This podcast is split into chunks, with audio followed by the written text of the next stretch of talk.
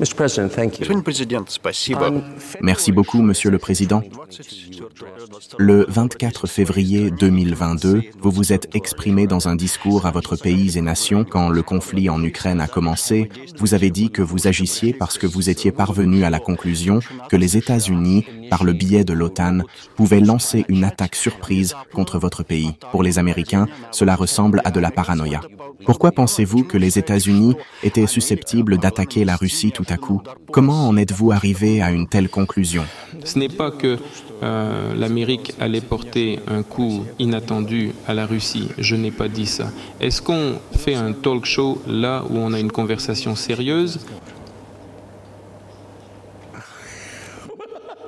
C'est une très belle réplique. Merci. C'est tout à fait sérieux. D'accord, c'est une conversation sérieuse. Vous avez fait vos études en histoire, si j'ai bien compris, n'est-ce pas? Oui. Je me permettrai alors 30 secondes ou une minute de rappel historique. Vous n'êtes pas contre? Je vous en prie. Voyons voir.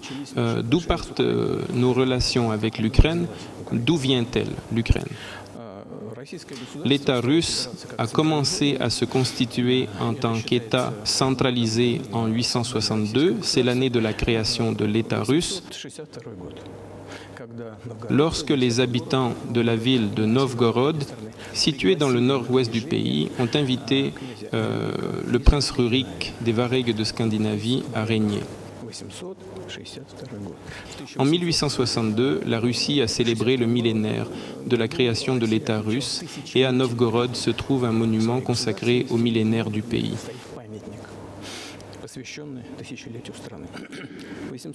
En 882, le successeur de, Rurik, le prince Oleg, qui en fait euh, remplissait la fonction de, de régent auprès du fils de Rurik,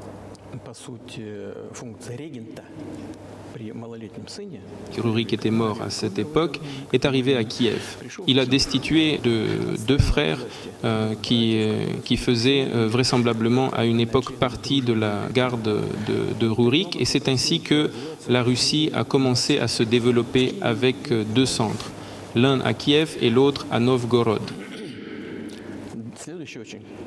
Euh, autre date euh, très importante dans, l'histoire de la Russie, l'année 988, euh, qui correspond au baptême de la Russe, lorsque le prince Vladimir, l'arrière-petit-fils de Rurik, a baptisé la Russe et embrassé la foi orthodoxe, le christianisme oriental. À partir de ce moment, euh, l'État russe centralisé a commencé à se renforcer. Pourquoi? Parce qu'il euh, y avait un territoire uni, des liens économiques unis, une seule langue et euh, après la christianisation de la Russe d'alors, une même foi et le pouvoir du prince. L'État russe centralisé a commencé à se constituer. Mais pour diverses raisons, euh, après l'instauration de l'hérédité du trône, également dans les temps anciens, euh, au Moyen Âge, par Yaroslav le Sage, euh, peu après sa mort, euh, la succession au trône était compliquée. Elle ne se transmettait pas directement du père au fils aîné, mais du euh, défunt prince à son frère, euh, puis à ses fils de différentes lignées. Euh, tout cela a, a, conduit au morcellement de la Russie, un État uni qui commençait à se constituer comme uni. Euh, cela n'a rien d'extraordinaire. La même chose s'est produite en Europe, euh, mais l'État russe fragmenté est devenu une proie facile de l'Empire qu'avait créé autrefois Gengis Khan. Ses successeurs, Batu Khan, sont venus en russe euh, ont pillé euh, presque toutes les villes, les ont ravagées. Euh, la partie sud où était, où était située Kiev et d'autres villes a tout simplement perdu son indépendance. Mais les villes du nord ont gardé en partie leur souveraineté. Elles payaient un tribut à la Horde, mais une partie de la souveraineté a été conservée. Après quoi, avec Moscou pour centre, l'État russe uni a commencé à se constituer. Les territoires euh, russes du sud, y compris Kiev, ont commencé à tendre euh, vers un autre pôle euh, qui était en train de se former en Europe. c'était le Grand-Duché de Lituanie. On l'a même appelé le Grand-Duché de, Lituanie et de Russie parce que les Russes constituaient une partie significative de cet État. Ils parlaient le vieux russe, ils étaient orthodoxes, mais ensuite le, Grand-Duché de Lituanie et le Royaume de Pologne se sont unis. Euh, quelques années plus tard, il y a eu une autre union sur le plan spirituel cette fois-ci. Et euh, une partie des prêtres orthodoxes s'est soumise au pouvoir du pape de Rome. C'est ainsi que ces terres se sont retrouvées au sein de l'État polono-lituanien. Mais les Polonais, pendant des décennies, se sont affairés à poloniser cette partie de la population. Ils y ont introduit euh, leur propre langue et l'idée que les habitants n'étaient pas tout à fait russes, que puisqu'ils vivaient aux abords du Krai, hein, c'est-à-dire de la limite du pays, ils étaient en fait ukrainiens. Euh, à l'origine, euh, le terme ukrainien signifiait qu'une personne vivait près du Krai, à la périphérie du pays, ou que euh, concrètement, elle était chargée d'en surveiller la frontière. Il ne désignait pas un groupe ethnique particulier, Euh, ainsi, les Polonais ont euh, polonisé par tous les moyens possibles cet ensemble de territoires russes et l'ont traité de manière assez dure, pour ne pas dire cruelle. Tout cela a abouti au fait que cette partie des terres russes s'est mise à lutter pour ses droits. Ils écrivaient euh, des lettres à Varsovie pour exiger le respect de leurs droits, notamment pour qu'on leur envoie des gens, y compris à Kiev. Je vous demande pardon. Pouvez-vous nous dire à quel siècle cela s'est passé?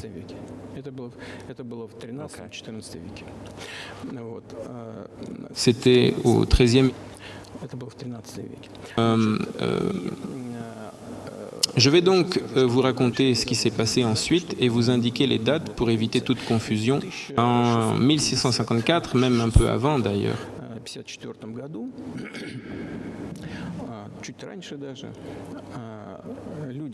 les gens qui étaient au pouvoir dans cet euh, ensemble de territoires russes ont demandé à Varsovie, je le répète, de ne leur envoyer que des gens d'origine russe et de confession orthodoxe.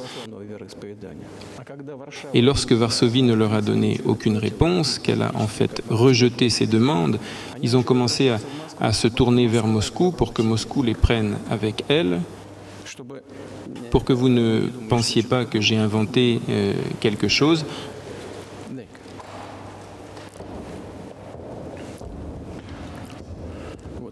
je vais vous remettre ces documents. Non, je ne pense pas que vous inventez quelque chose. Euh, voyez, voyez tout de même. Euh, ce sont des documents provenant de, des, archives, euh, des copies de lettres, euh, de lettres de Bogdan euh, Khmelnytsky, l'homme qui était alors au pouvoir dans cet ensemble de terres russes que nous appelons aujourd'hui l'Ukraine. Il a écrit à Varsovie pour défendre leurs droits. Et après avoir essuyé un refus, il s'est mis à écrire des lettres à Moscou pour demander que le tsar de Moscou les prit sous sa puissante autorité. Voici des copies de ces documents. Je vous les donne en bon souvenir. Il y a une traduction en russe. Euh, vous pourrez les traduire en anglais ensuite. La Russie n'a pas accepté de les prendre tout de suite, estimant que cela allait provoquer une guerre avec la Pologne. Finalement, en 1654, le Zemski Sobor, le Conseil de la Terre, un organe de pouvoir représentatif en Russie ancienne, a pris la décision. Cet ensemble de terres russes est devenu partie intégrante du tsarat de Moscou. Comme on s'y attendait, la guerre avec la Pologne a commencé. Elle a duré 13 ans et ensuite une trêve a été conclue. Mais il a fallu attendre 32 ans après la conclusion de cet accord de trêve de 1654 pour que soit conclue la paix avec la Pologne, le traité de paix éternel, comme on l'a appelé à l'époque. Toutes ces terres, toute la rive gauche de Dniepr, y compris Kiev, sont revenues à la Russie, alors que la Pologne a conservé toute la rive droite. Ensuite, euh, sous Catherine II, la Russie a récupéré toutes ces terres historiques y compris le sud et l'ouest. Cela a duré jusqu'à la Révolution. Mais avant la Première Guerre mondiale, recourant à ces idées euh, d'ukrainisation, l'état-major de l'Autriche-Hongrie s'est mis à promouvoir très activement l'idée de l'État ukrainien et de la politique d'ukrainisation. Euh, tout cela a été fait dans, euh, dans un but évident. À la veille de la guerre mondiale, il cherchait euh, bien sûr à affaiblir l'ennemi potentiel, à créer des conditions avantageuses pour eux-mêmes dans la zone frontalière. Et cette idée naît auparavant en Pologne, selon laquelle les habitants de cette zone frontalière ne seraient pas russes, mais représenteraient un groupe ethnique à part appelé les Ukrainiens, a été reprise par l'état-major autrichien. Euh, des, théoriciens de, l'indépendance de l'Ukraine sont apparus euh, dès le 19e siècle. Ils disaient euh, l'indépendance de l'Ukraine indispensable. Mais en fait, tous ces piliers de l'indépendance de l'Ukraine affirmait qu'elle devait avoir de très bonnes relations avec la Russie. Ils insistaient là-dessus. Néanmoins, euh, après la révolution russe de 1917, les bolcheviks mais ils se sont efforcés euh, de rétablir l'État. La guerre civile a éclaté, dont la guerre avec la Pologne. En 1921, un traité de paix avec la Pologne a été signé en vertu duquel la partie euh, ouest, donc la rive droite du Dniepr, revenait de nouveau à la Pologne. En 1939, après que, la Pologne a coopéré avec euh, Hitler, tous les documents sont dans nos archives, et Hitler a proposé à la Pologne euh, de, conclure un traité de paix, un traité d'amitié et d'alliance, mais exigeant que la Pologne restitue le corridor de Danzig, qu'il y ait la partie principale de, de l'Allemagne avec euh, Königsberg et la Prusse orientale.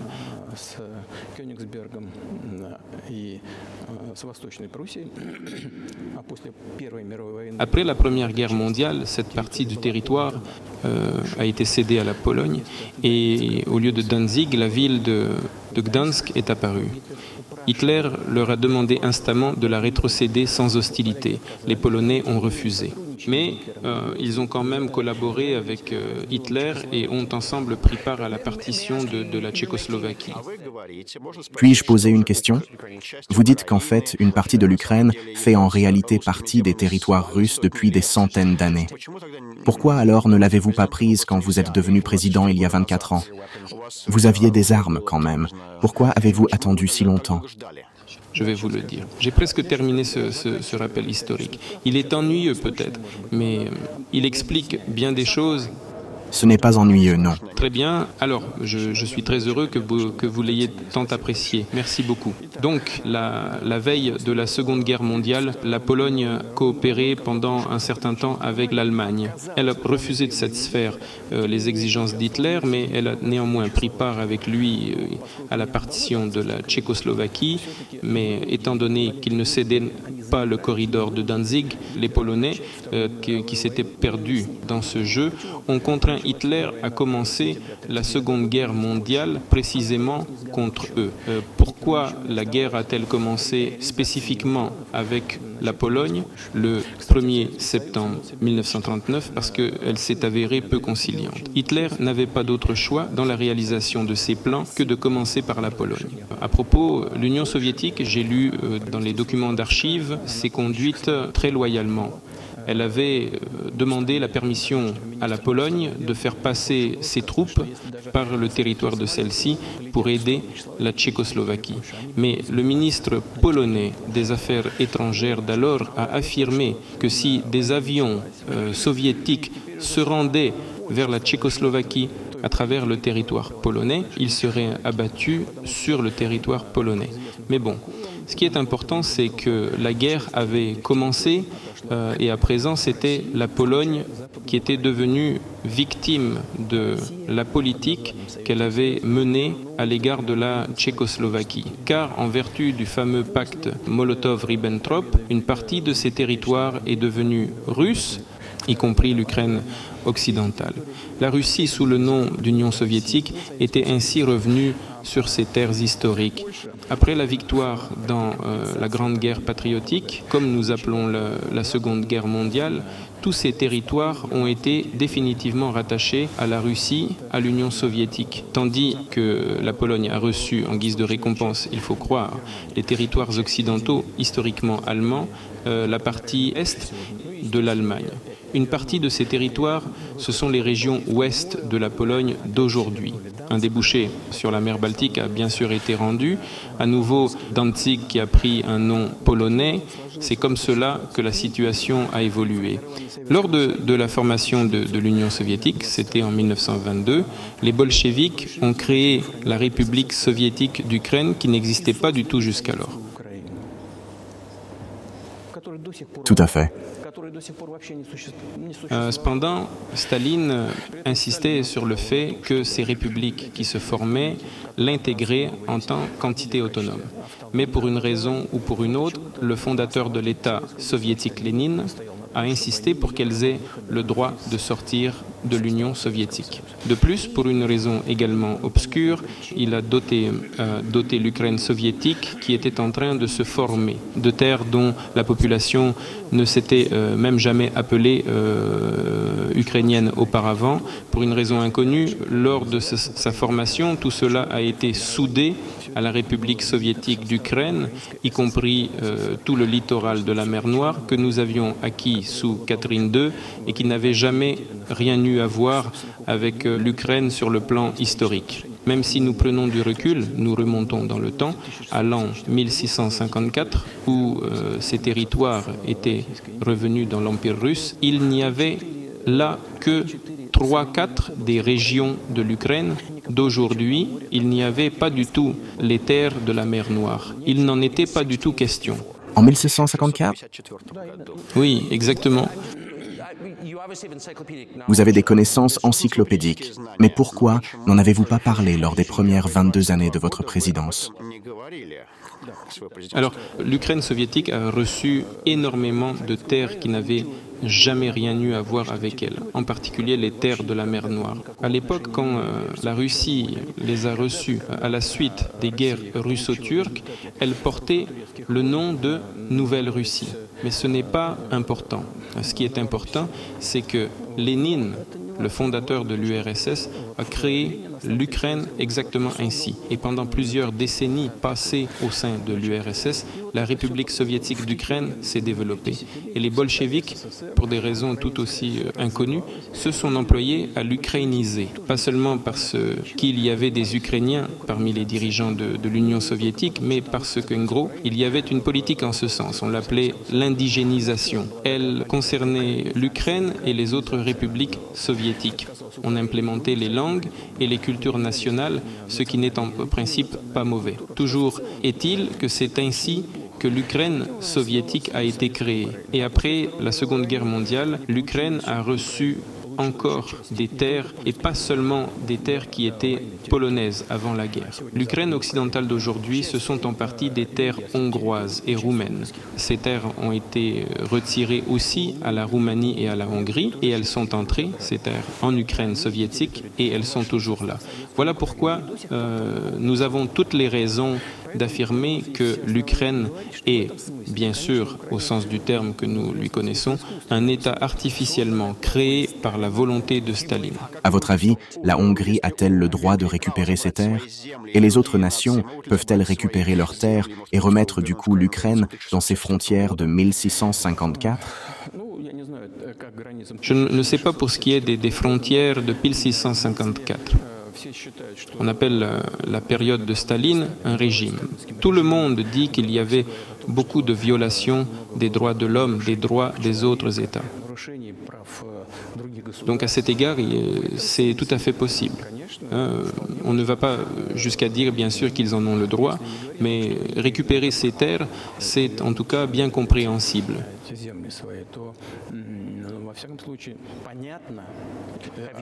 Avez-vous dit à Orban qu'il pouvait récupérer une partie des terres ukrainiennes Je ne le lui ai jamais dit, jamais. Nous n'avons même pas eu de conversation sur ce sujet. Mais euh, à ma connaissance, les Hongrois qui vivent là-bas veulent bien sûr, retourner dans la patrie historique. En plus, je vais vous raconter une, histoire intéressante. Je m'éloigne, c'est une histoire personnelle. Dans les années 80, euh, j'ai voyagé en voiture de Saint-Pétersbourg, Leningrad à l'époque, à travers l'Union soviétique en passant par Kiev. Je suis passé par Kiev et ensuite je me suis rendu en Ukraine occidentale. Je suis arrivé dans la ville de Beregovo et là-bas, tous les noms des, des, villes et des villages étaient en russe et dans une langue qui m'était inconnue. C'était du hongrois. En russe et en hongrois. Pas en ukrainien, mais en russe et en hongrois. Euh, je passais par un village et il y avait euh, des hommes portant des costumes noirs trois pièces et des cylindres noirs. Ils étaient assis près des maisons. Je demande qu'est-ce que c'est? Des artistes? On me répond que ce n'étaient pas des artistes mais des Hongrois. J'ai demandé ce qu'ils faisaient là et on m'a dit qu'est-ce qu'ils font ici? C'est leur terre, ils vivent ici. Tous les noms étaient en hongrois. Euh, c'était l'époque soviétique dans les années 80. Euh, ils conservent la langue hongroise, les toponymes, tous les costumes traditionnels. Ils sont hongrois et se sentent hongrois. Et bien sûr, aujourd'hui, quand il y a des violations,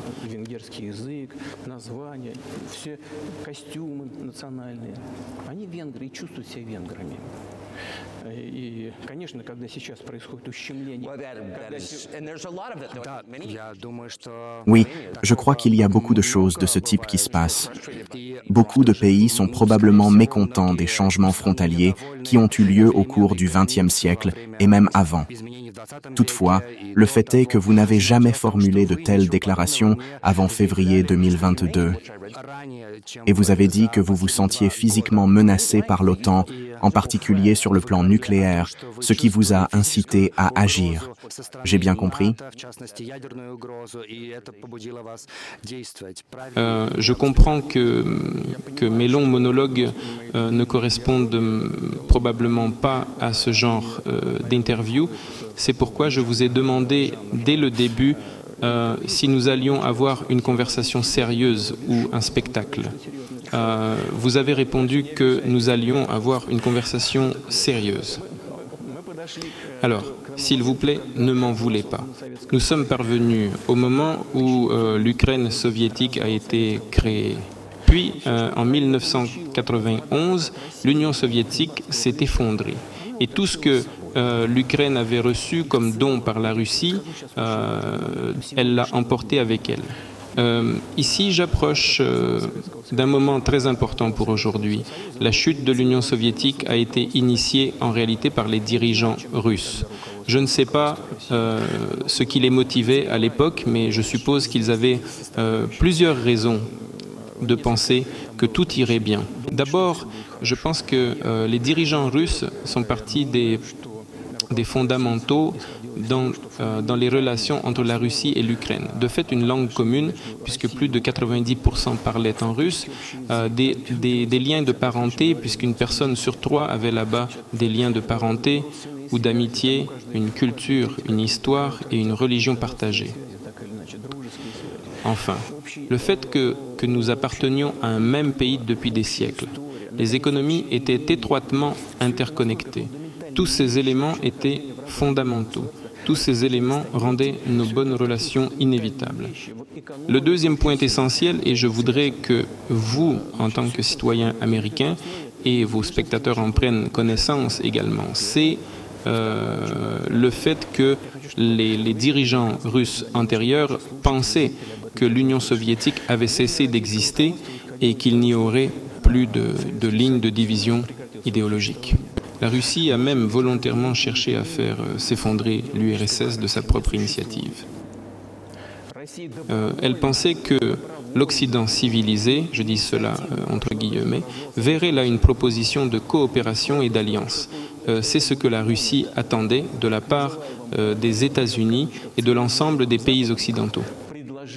Il y avait des gens intelligents, notamment en Allemagne. Il y avait Egon Bahr, une figure politique euh, majeure du Parti euh, social-démocrate qui insistait personnellement dans ses entretiens avec les dirigeants euh, soviétiques avant l'effondrement de l'URSS euh, sur euh, la nécessité de construire une nouvelle architecture de, sécurité en Europe. Euh, il fallait faciliter la réunification allemande, créer une nouvelle architecture qui inclurait les États-Unis, le Canada, la Russie, les pays d'Europe centrale, mais il ne fallait pas élargir l'OTAN. Oui. Il disait cela, si l'OTAN s'étend, la situation sera la même que pendant la guerre froide, juste plus près des frontières russes. C'est tout. Il voyait clair, notre homme, personne ne l'a écouté. D'ailleurs, euh, il s'est fâché un jour. Et cette conversation se trouve également dans nos, archives. Il a dit que si on ne, on ne l'écoutait pas, il ne reviendrait plus jamais à Moscou. Il était en colère contre les euh, dirigeants soviétiques. Il avait raison, tout s'est passé comme il l'avait dit. Oui, bien sûr, ces propos se sont avérés exacts. Vous en avez parlé à plusieurs reprises. Je pense que c'est tout à fait juste. Et beaucoup de gens aux États-Unis croyaient également que les relations russo-américaines seraient normales après la chute de l'Union soviétique. Pourtant, c'est le contraire qui s'est passé. Cependant, vous n'avez jamais expliqué pourquoi c'était le cas, à votre avis. Effectivement, l'Occident a peut-être peur d'une Russie forte, mais l'Occident n'a pas peur d'une Chine forte.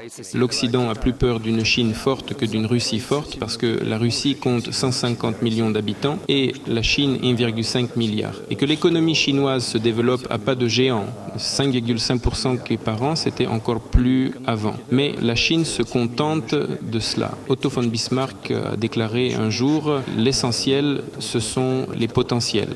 Le potentiel de la Chine est colossal. Aujourd'hui, la Chine, est, et c'est la première, la première économie du monde à parité de pouvoir d'achat et euh, pour la taille de son économie. Elle a déjà dépassé les États-Unis depuis longtemps et le rythme s'accélère. Nous n'allons pas dire qui a peur de qui, nous n'allons pas raisonner en ces termes. Parlons du fait qu'après 1991, à l'époque où la Russie s'attendait à être incluse dans la famille conviviale des peuples civilisés, rien de pareil ne s'est passé. Vous nous aviez trompés. Quand je dis vous, je ne parle pas bien sûr de vous personnellement, mais des États-Unis qui avaient promis qu'il n'y aurait pas d'expansion de l'OTAN vers l'Est, et pourtant il y en eut cinq vagues, cinq élargissements. Nous avons passé outre tout cela, nous étions convaincus de tout, nous nous disions, il ne faut pas. Nous sommes avec les nôtres maintenant. Nous sommes, comme on le dit chez nous, des bourgeois. Nous avons une économie de marché, le Parti communiste n'a pas le pouvoir, on va s'entendre. Je dirais même plus,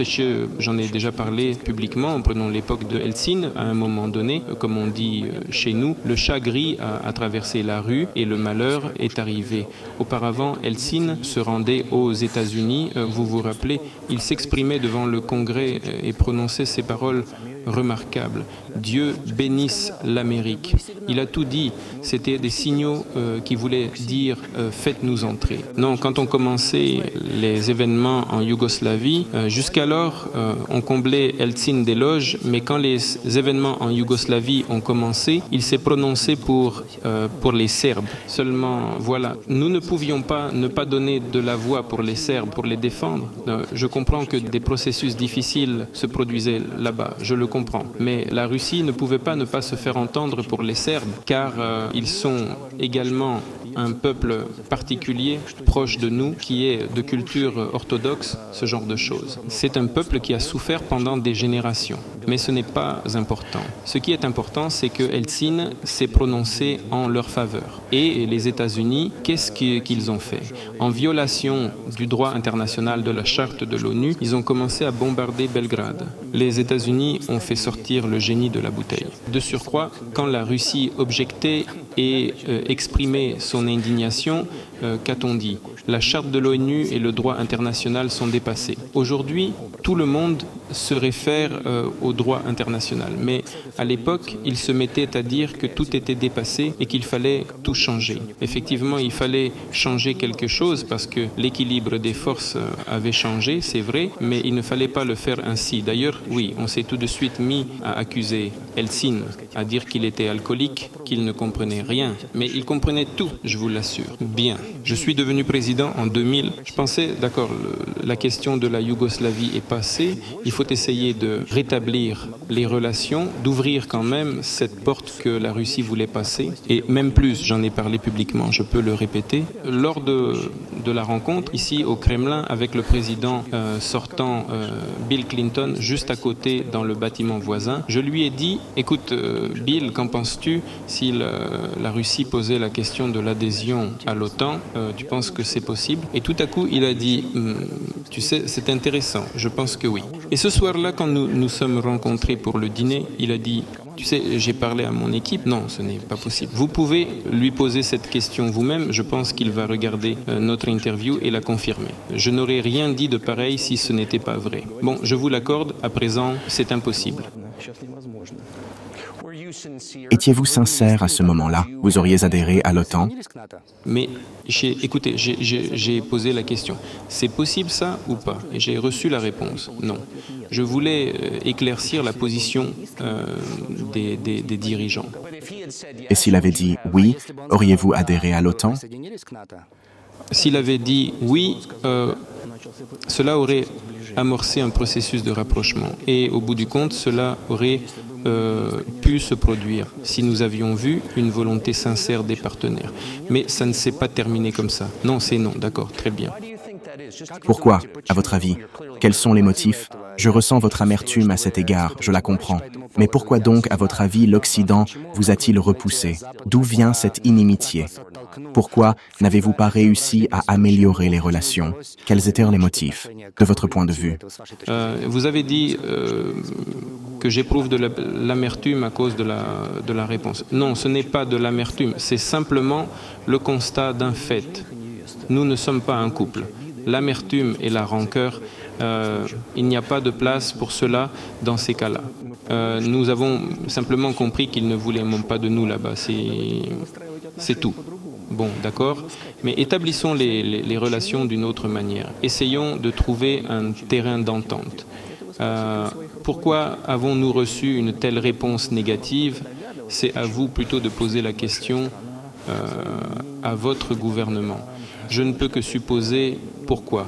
Nous sommes un très grand pays qui a sa propre opinion, ce genre de choses. Pour ce qui est des, États-Unis, j'ai bien vu comment ils règlent les questions à l'OTAN. Je donnerai un autre exemple concernant euh, l'Ukraine. Dès que les dirigeants américains pressent un peu, tous les membres de l'OTAN votent sagement, même si quelque chose ne leur plaît pas.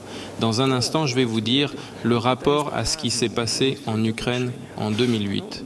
Malgré les débats à ce sujet, je ne vous dirai rien qu'on ne sache déjà. Néanmoins, après cela, nous avons tenté de construire des relations de différentes façons. Par exemple, lors des événements au Moyen-Orient, euh, en Irak, euh, nous construisions les relations avec les États-Unis délicatement et paisiblement.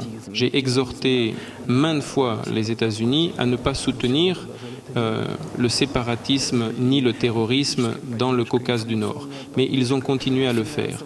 Les États-Unis et leurs satellites ont apporté un soutien politique, un soutien en matière d'information, un soutien financier et même un soutien militaire à des groupements terroristes dans le Caucase. Un jour, j'ai soulevé cette question avec mon collègue, euh, le président des États-Unis. Il me dit, euh, ce n'est pas possible. Tu as des preuves Je lui réponds que oui. J'étais prêt à cette conversation et je lui ai présenté toutes ces preuves. Il les a examinées et vous savez ce qu'il a dit? Excusez-moi, mais c'est ça qu'il a dit. Je cite eh bien, je vais leur botter le cul. Nous avons attendu euh, une réponse, mais euh, nous ne l'avons jamais eue. Je dis au, directeur du, FSB, écris un peu à la CIA pour savoir le résultat de, la conversation avec le, le président. On a écrit une fois, deux fois, puis nous avons reçu une réponse. Elle est dans les archives.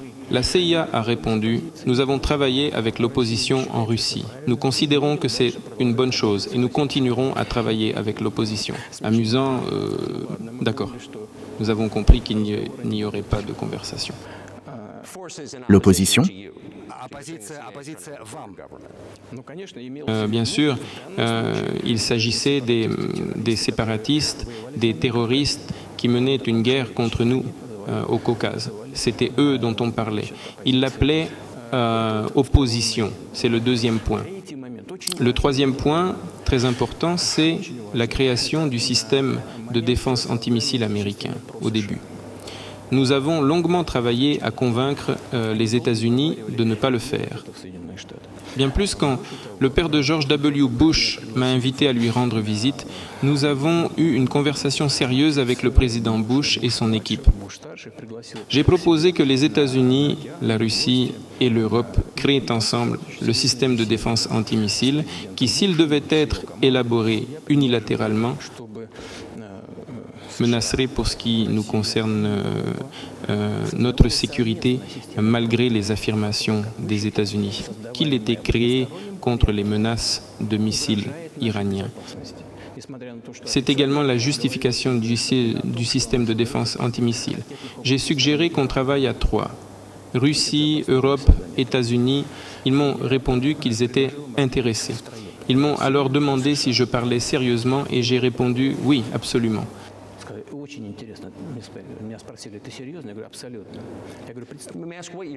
Qu'en était-ce? En quelle année? Je ne me souviens pas. C'est facile à retrouver sur Internet. C'était lorsque j'étais aux États-Unis à l'invitation de Bush père. C'est encore plus facile de l'apprendre maintenant. Je vais vous dire de qui. C'est très intéressant, m'a-t-on dit. Je leur réponds. Imaginez que nous nous attaquions ensemble à un tel défi stratégique mondial en matière de sécurité. Le monde changerait. Euh, sans doute aurons-nous des différends, sans doute y en aura-t-il sur le plan économique et même politique, mais nous changerons radicalement la situation dans le monde. Il me répond oui. On m'a demandé euh, si j'étais sérieux. J'ai répondu bien sûr, il faut y réfléchir, me dit-on. J'ai répondu je vous en prie. Puis le secrétaire à la défense euh, Robert Gates, ancien directeur de la CIA, et la secrétaire d'État euh, Condoleezza Rice sont venus ici, dans ce bureau où nous parlons avec vous en ce moment. Juste ici, à ce bureau, vous voyez ce bureau, ils se sont euh, installés de ce côté-là. Euh, notre ministre des Affaires étrangères, celui de la Défense et moi-même, nous nous trouvions de l'autre côté. Ils m'ont dit y avoir réfléchi et être d'accord. J'ai répondu, grâce à Dieu, euh, c'est parfait. Mais là, ils ajoutent à quelques exceptions près. Vous avez donc deux fois décrit comment les présidents américains prenaient des décisions que leurs équipes faisaient ensuite dérailler Exactement. En fin de compte, euh, bien sûr, ils, nous envoyaient voir ailleurs. Euh, je ne vous donnerai pas les détails parce que je pense que c'est inapproprié, parce qu'il s'agissait d'une conversation confidentielle. Mais le fait est que notre proposition a été rejetée. C'est à ce moment-là que j'ai dit, écoutez, nous devrons riposter en ce cas. Nous allons créer des systèmes de frappe tels qu'ils viendront certainement à bout du système de défense antimissile. La réponse a été la suivante.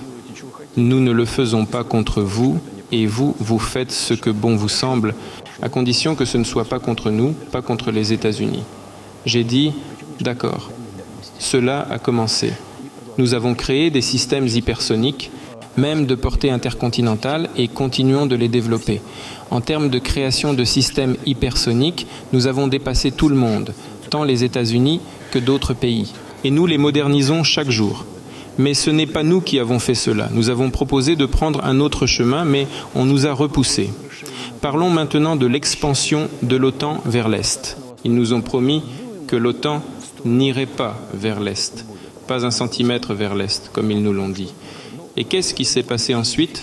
Ils ont dit, mais ce n'est pas fixé sur un document. Nous allons donc élargir. Il y a eu cinq expansions. Ils ont pris les, pays baltes, toute l'Europe orientale et ainsi de suite. Et maintenant, je passe au plus important. Ils en sont arrivés à l'Ukraine. En 2008, lors du, sommet à Bucarest, ils ont déclaré que les portes de l'OTAN pour l'Ukraine et la Géorgie étaient ouvertes. Passons à la manière dont les décisions sont prises. L'Allemagne et la France étaient contre, je crois, tout comme d'autres pays européens. Mais, comme il s'est avéré plus tard, le président Bush, qui est un type fort, un politique fort, on m'a dit, euh, euh, plus tard ceci, euh, il mit un coup de pression et nous avons dû accepter. C'est drôle comme chez les enfants. Où sont les garanties? Quelle folie Qui sont ces gens-là? Qui sont-ils? Et on a fait pression sur eux et ils ont accepté.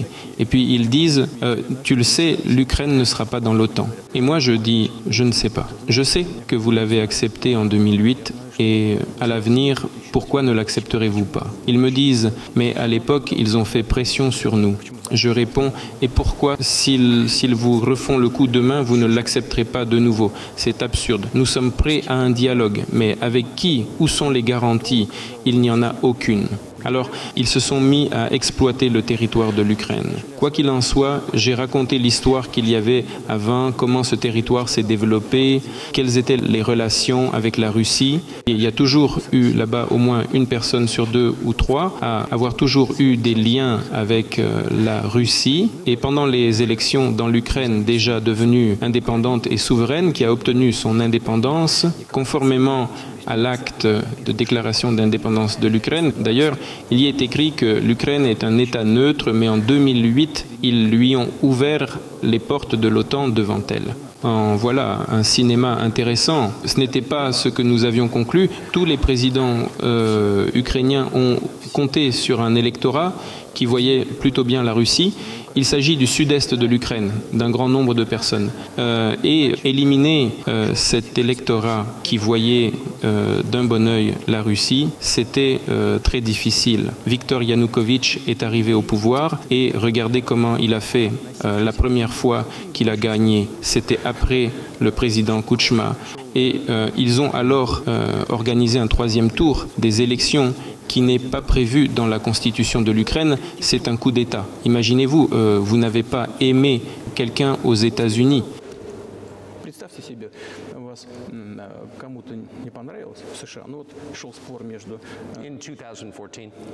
En 2014 non, plus tôt. Non, non, cela s'est passé plus tôt. Après le président Kuchma, ce fut Yanukovych, Viktor Yanukovych, qui a remporté les élections présidentielles. Euh, pourtant, ses adversaires ne l'ont pas reconnu, cette victoire. Les États-Unis ont soutenu l'opposition et ont organisé un troisième tour. Qu'est-ce que c'est que ça? C'est un coup d'État. Les États-Unis l'ont soutenu et il est arrivé au pouvoir à l'issue du troisième tour. Imaginez qu'aux États-Unis, quelqu'un n'aime pas quelque chose et organise un troisième tour ce qui n'est pas prévu par la Constitution américaine. C'est pourtant ce qu'ils ont fait là-bas en Ukraine. Bon, après, on a vu Viktor Yushchenko, considéré comme un homme politique pro-occidental, arriver au pouvoir. D'accord, nous avons également établi euh, des relations avec lui. Il s'est rendu à Moscou pour des visites. Nous sommes allés à Kiev et j'y suis allé. Euh, nous nous sommes rencontrés dans une atmosphère informelle. L'Occident est l'Occident. Laissons-le l'être. Laissons-les faire, mais les gens travaillent. La situation doit évoluer à l'intérieur du pays, en Ukraine indépendante. Après qu'il a dirigé le pays, euh, la situation s'est détériorée et Viktor Yanukovych est arrivé quand même au pouvoir. Il n'était pas euh, peut-être le meilleur président et homme politique, je ne sais pas, euh, je ne veux pas porter de jugement, mais on a vu surgir le problème de l'association avec l'Union européenne. Mais nous avons toujours été très loyaux envers elle. Faites comme bon vous semble. Mais lorsque nous avons lu cet accord d'association, il s'est avéré qu'il nous posait un problème parce que nous avions une zone de libre-échange avec euh, l'Ukraine et des frontières douanières ouvertes et l'Ukraine était censée ouvrir ses frontières à l'Europe dans le cadre de cette association. Et tout allait affluer sur notre marché. Nous avons dit non, ça ne se passera pas comme ça, que nous fermerons nos frontières avec l'Ukraine, les frontières douanières. Euh, Yanukovych a commencé à calculer ce que l'Ukraine gagnerait et ce qu'elle perdrait et a annoncé à ses homologues européens qu'il devait y réfléchir avant de signer. Dès qu'il a dit cela, les actions destructrices de l'opposition, soutenues par l'Occident, ont commencé et tout a abouti à Maïdan et au coup d'État en Ukraine.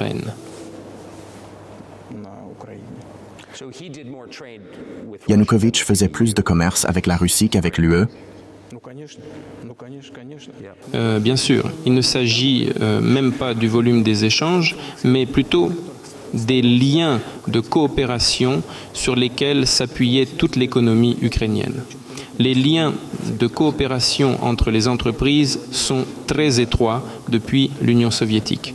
Euh, une entreprise fabriquait des composants pour l'assemblage final et en Russie euh, et en Ukraine et inversement. Les relations étaient très étroites. Euh, il y a eu un, coup d'État, je n'entrerai pas dans les détails, sur le rôle des États-Unis. cela me paraît malvenu. Mais néanmoins, les États-Unis ont dit, vous, vous calmez Yanukovych et nous, nous calmerons l'opposition. On va procéder par euh, règlement politique. Nous avons dit que nous étions d'accord et qu'on ferait ainsi. Yanukovych n'a pas utilisé, comme les Américains nous l'ont demandé, ni les forces armées ni la police. Mais l'opposition armée à Kiev a procédé à un coup d'État. Je voulais demander aux dirigeants américains de l'époque, qu'est-ce que cela veut dire? Qui êtes-vous? Avec le soutien de qui? C'était le soutien de la CIA, bien sûr. L'organisation pour laquelle, si j'ai bien compris, vous vouliez travailler, il fut un temps. Heureusement qu'ils ne vous ont pas recruté. Quoi que ce soit une organisation sérieuse, j'entends mes anciens collègues, puisque j'ai moi-même travaillé au premier département, un service de renseignement de l'Union soviétique. Ils ont toujours été nos adversaires. Le travail, c'est le travail. Techniquement, ils ont tout fait correctement. Ils ont obtenu ce qu'ils voulaient. Ils ont changé le, pouvoir. Mais d'un point de vue politique, c'était une erreur colossale.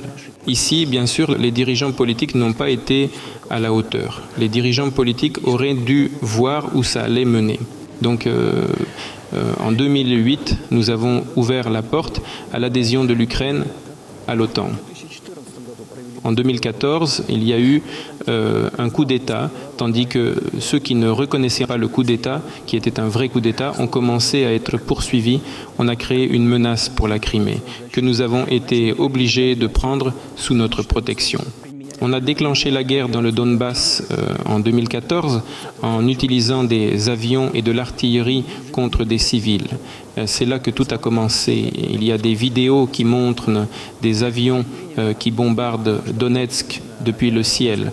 Ils ont entrepris une opération militaire de grande envergure, puis une autre qui a échoué. Ils en préparent encore une autre, et toujours dans le contexte du développement militaire euh, de ce territoire et de l'extension de l'OTAN.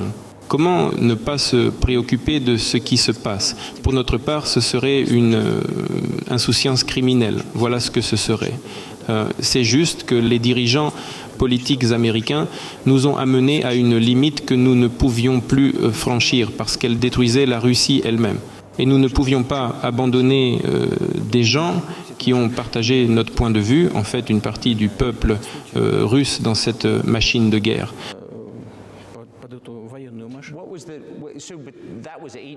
C'était donc huit ans avant le début du conflit. Qu'est-ce qui a provoqué ce conflit lorsque vous avez décidé que vous deviez finalement prendre cette mesure? Ce qui a provoqué cela au départ, c'est le coup d'État en Ukraine. D'ailleurs, euh, des représentants allemands, français et polonais sont venus et euh, se sont portés garants de l'accord signé entre le gouvernement Yanukovych et l'opposition. Ils ont apposé la signature en tant que garant. Malgré cela, l'opposition a fait un coup d'État et, tous ces pays euh, ont fait semblant de ne pas se souvenir qu'ils étaient garants euh, d'un règlement pacifique. Ils l'ont immédiatement jeté au feu, personne ne s'en souvient. Euh, je ne sais pas si les États-Unis sont au courant de cet accord entre l'opposition et les autorités et des trois garants qui, au lieu de remettre tout le processus sur la scène politique, ont soutenu le coup d'État. Alors même que cela n'avait aucun sens, croyez-moi. Parce que le président Yanukovych a dit d'accord pour tout, il était prêt pour des élections anticipées, auxquelles il n'avait aucune chance de gagner, honnêtement. Il n'avait aucune chance. Tout le monde le savait. Mais pourquoi le coup d'État? Pourquoi les victimes? Pourquoi les menaces sur la Crimée? Pourquoi ont-ils commencé les opérations dans le Donbass? C'est ce que je ne comprends pas. C'est une erreur de calcul. La CIA a fait son travail pendant le coup d'État.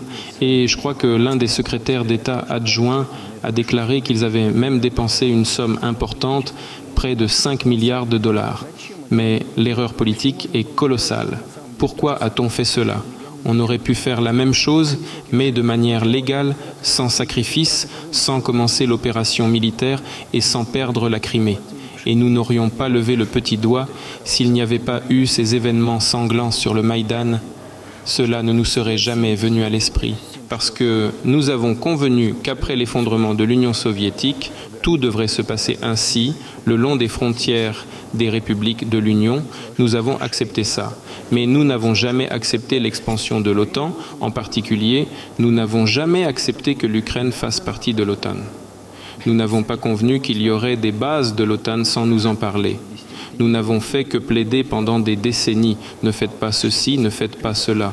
Quel a été le facteur déclenchant des récents événements Tout d'abord, les dirigeants ukrainiens actuels ont déclaré qu'ils ne respecteraient pas les accords de Minsk qui ont été signés, comme vous le savez, après les événements de 2014 à Minsk et qui établissaient un plan pour un règlement de paix dans le Donbass.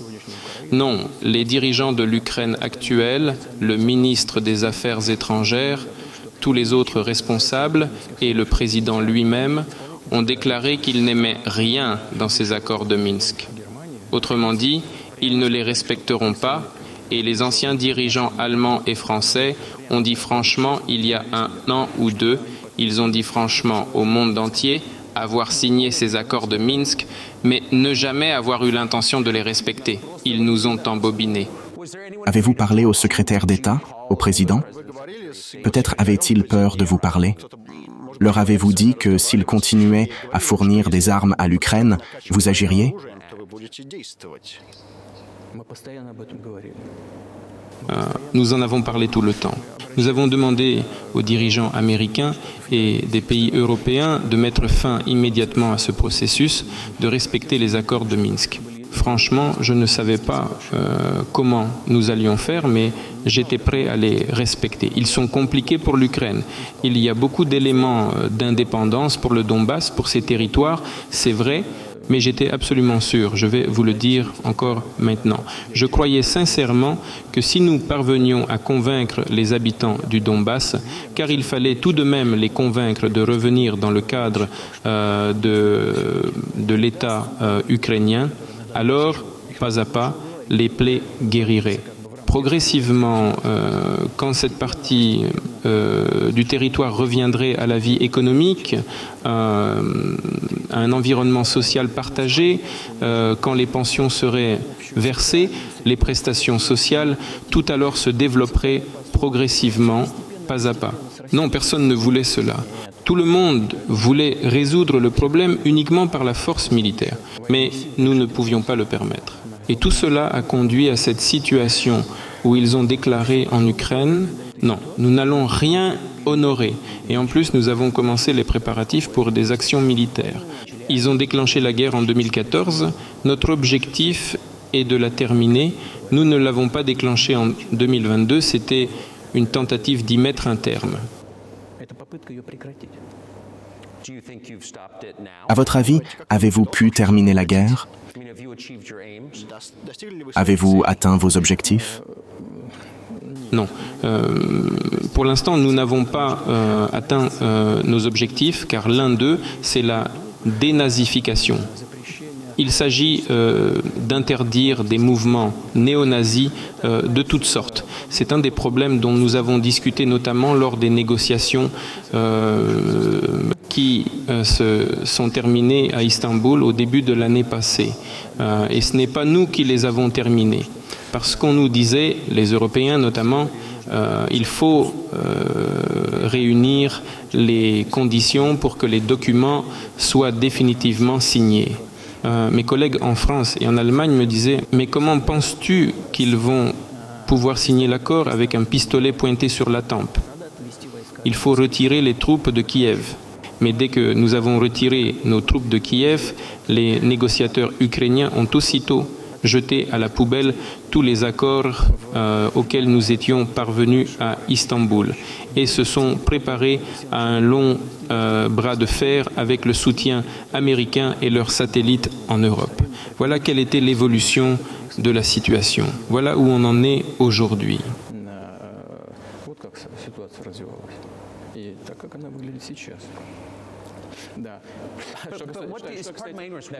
Qu'est-ce que c'est la dénazification? Que veut dire ce mot? Je vais en effet l'expliquer tout de suite.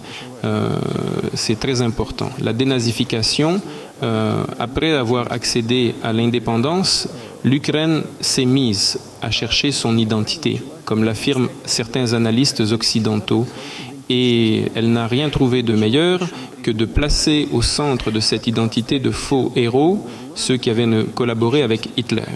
J'ai déjà évoqué le fait que au début du 19e siècle, quand on a vu apparaître des euh, théoriciens de l'indépendance et de la souveraineté de l'Ukraine, euh, ces derniers euh, pensaient que l'Ukraine indépendante devrait avoir de bonnes relations avec la Russie. Mais à cause de son développement historique, de fait que, que lorsque ces territoires faisaient partie de la République polonaise des deux nations, les Ukrainiens faisaient l'objet de violentes persécutions, qu'on cherchait à leur retirer et à éliminer euh, cette identité, euh, qu'ils ont été très brutaux, tout cela est resté dans la mémoire du peuple.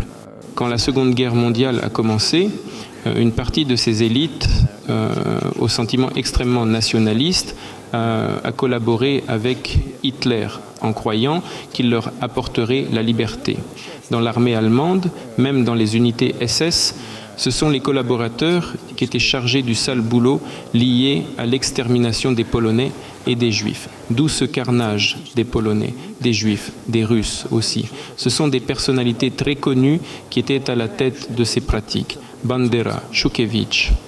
Ce sont eux qu'on a érigés au statut de héros nationaux. Voilà le problème. On nous répond toujours que le nationalisme et le néo-nazisme sont présents dans d'autres pays aussi. Oui, il y a des poussées, mais qui sont étouffées. Alors qu'en Ukraine, non. En Ukraine, on a fait d'eux des héros nationaux. On construit des monuments pour les commémorer. On crée des drapeaux euh, à leur effigie. Des foules clament leur nom euh, lors de marches au flambeau, comme durant l'Allemagne nazie. Ce sont des gens qui ont assassiné des Polonais, des Juifs, des Russes. Il faut en finir avec ces pratiques et ces idéologies. Je dis que ils sont une partie du peuple russe au sens large, eux répondent non, nous sommes un peuple à part. Bon, d'accord. Euh, s'ils veulent euh, se croire un peuple à part, ils ont le droit de le faire, mais pas en se basant sur l'idéologie nazie. Кричат толпы, которые ходят с факелами, как в нацистской Германии. Это люди, которые уничтожали поляков, евреев и русских. Надо, надо эту практику и теорию прекратить. Значит, конечно, любая нация, она выросла, считает там часть людей. Вот мы говорим, что я говорю, что это часть общего русского народа. Они говорят, нет, мы отдельный народ. Ладно, хорошо, если кто-то считает себя отдельным народом, имеет на это право, но не на основе нацизма. Правильно? Нацистской идеологии. Вот смотрите, президент э, Франции, э, президент... Э, vous vous contentez du territoire que vous avez aujourd'hui Non, non, laissez-moi finir. Vous m'avez posé une question sur le néonazisme et la dénazification. Le président ukrainien est passé au Canada. C'est un épisode très connu, mais qu'on passe sous silence en Occident. Euh, et on a présenté au Parlement un homme qui, selon le président du Parlement, aurait combattu contre les Russes lors de la Seconde Guerre mondiale. Mais qui a combattu contre les Russes lors de la Seconde Guerre mondiale? Hitler et ses partisans. Il s'est avéré que cet homme avait servi dans des unités SS et qu'il avait lui-même tué des Russes, des Polonais, des Juifs. Ce sont les unités SS de nationalistes ukrainiens qui ont fait ce sale boulot. Le président ukrainien s'est levé avec tout le Parlement canadien et a applaudi cet homme. Comment peut-on imaginer cela? Le président ukrainien est par ailleurs euh, d'origine euh, juive.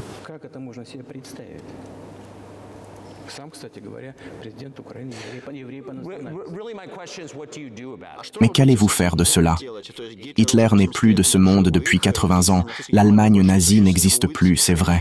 Vous dites que vous souhaitez éteindre cette flamme du nationalisme ukrainien. Comment faire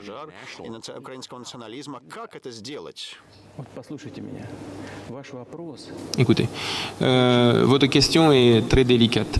Euh, Puis-je vous répondre en toute franchise Ne m'en veuillez pas, s'il vous plaît?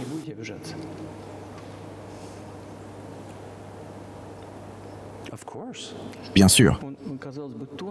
Cette question est, je dirais, euh, très hum, délicate, très pointue.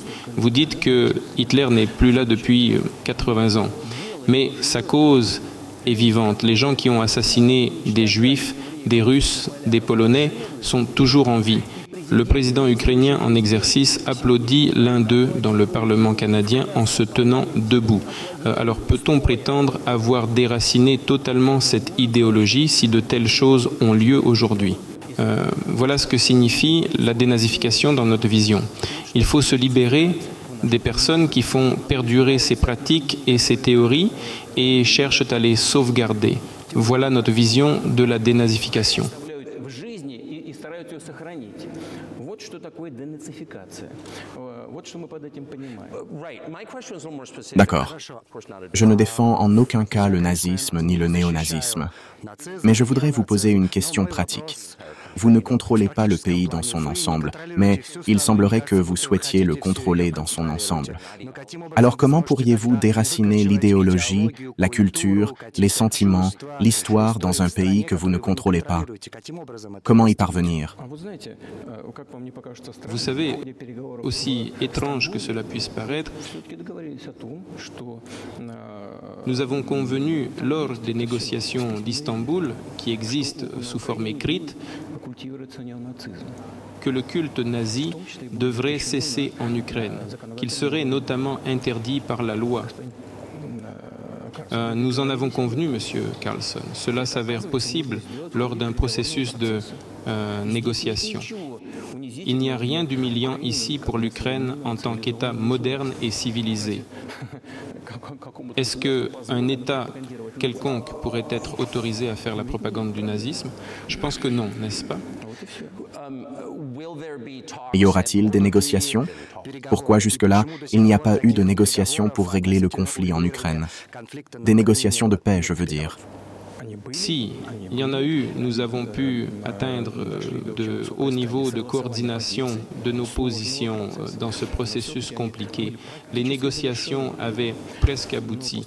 Mais comme j'ai déjà dit, après le retrait de nos troupes de Kiev, l'autre partie, euh, l'Ukraine, a jeté euh, les accords à la, poubelle et s'est soumise aux ordres américains et des pays occidentaux de faire la guerre contre la Russie jusqu'à la victoire. Pire que ça, le président ukrainien a interdit par la loi toute euh, négociation avec la Russie. Euh, il a signé un décret interdisant à tout le monde de mener de telles négociations. Mais comment négocier s'il a interdit de négocier à tout le monde et à lui-même? Nous savons qu'il avance des idées à propos d'un règlement du conflit. Mais pour convenir de quelque chose, il faut, euh, il faut un dialogue, n'est-ce pas? Oui, mais vous n'allez pas parler au président ukrainien. Vous allez parler au président américain. Quand avez-vous parlé à Joe Biden la dernière fois? Je ne me rappelle plus. Il faudrait regarder. Vous ne vous rappelez pas? Non, pourquoi euh, je, dois me souvenir de tout J'ai d'autres choses à faire. De la politique intérieure. Oui, mais il finance la guerre que vous êtes en train de mener. Oui, il la finance, mais, euh, mais quand je lui ai parlé, c'était avant le début de l'opération militaire spéciale, bien évidemment. Je lui disais, sans rentrer dans les détails, je n'ai pas l'habitude de le faire. Je pense que vous êtes en train de commettre une erreur historique en soutenant l'Ukraine et en repoussant la Russie. Euh, je lui ai dit cela, je l'ai répété plusieurs fois d'ailleurs. Je pense que c'était correct, je vais m'en contenter. Qu'est-ce qu'il a répondu Allez lui poser cette question, s'il vous plaît. C'est facile pour vous, vous êtes citoyen américain, allez lui poser la question directement. Ce serait incorrect pour moi de commenter notre conversation. Mais depuis, vous ne vous êtes pas parlé après février 2022 Non, nous n'avons pas discuté. Mais euh, nous maintenons le contact par certains canaux. À propos, euh, vous vous souvenez, je vous ai parlé de ma proposition de projet commun de système de défense antiaérienne. Oui. Vous pouvez le leur demander puisque Dieu merci, ils sont tous en vie et se portent bien. Euh, L'ancien président et Condoleezza Rice sont vivants et se portent bien tout comme euh, M. Gates, il me semble, et l'actuel euh, euh, directeur de la CIA, M. Burns. À l'époque, il était ambassadeur à Moscou, un excellent ambassadeur, à mon avis. Ils ont tous été témoins de, ces échanges. Posez-leur des, des questions. Pareil pour votre question, si vous voulez savoir ce que M. Biden m'a répondu, alors interrogez-le. En tout cas, on avait évoqué le sujet. Je comprends parfaitement, mais vu de l'extérieur, du point de vue de l'observateur externe, on peut avoir l'impression que cela peut aboutir à une situation où le monde entier sera au bord d'une guerre, que des frappes nucléaires seront peut-être même effectuées. Pourquoi n'appelez-vous pas Biden pour proposer de résoudre ce problème? Mais résoudre quoi C'est très simple. Nous avons, euh, comme je l'ai déjà dit, des contacts au niveau de différents ministères. Euh, voilà ce que nous disons à ce sujet et euh, quel message nous transmettons aux autorités américaines. Si vous voulez vraiment mettre fin aux hostilités, vous devez arrêter de livrer des armes. En quelques semaines, ce sera terminé, c'est tout. Et à ce moment-là, on pourra se mettre d'accord sur les conditions. En attendant, il n'y a rien à faire. Quoi de plus simple? Pourquoi est-ce que je devrais l'appeler? De quoi parler ou de quoi le supplier? Vous avez l'intention de fournir telles armes à l'Ukraine. Oh là là, qu'est-ce que j'ai peur. Je vous en supplie, ne livrez plus. De quoi voulez-vous qu'on parle?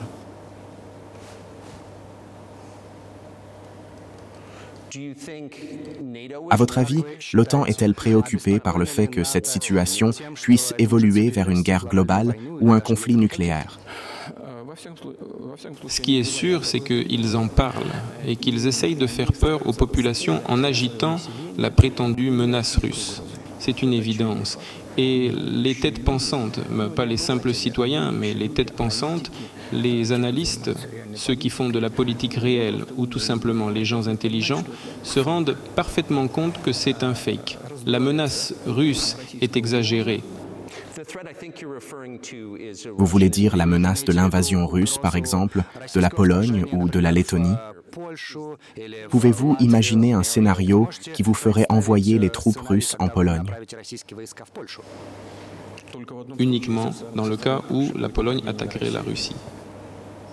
Pourquoi Parce que nous n'avons aucun intérêt ni en Pologne, ni en Lettonie, nulle part. À quoi bon Nous n'avons pas d'intérêt là-bas. Il n'en vient que des menaces.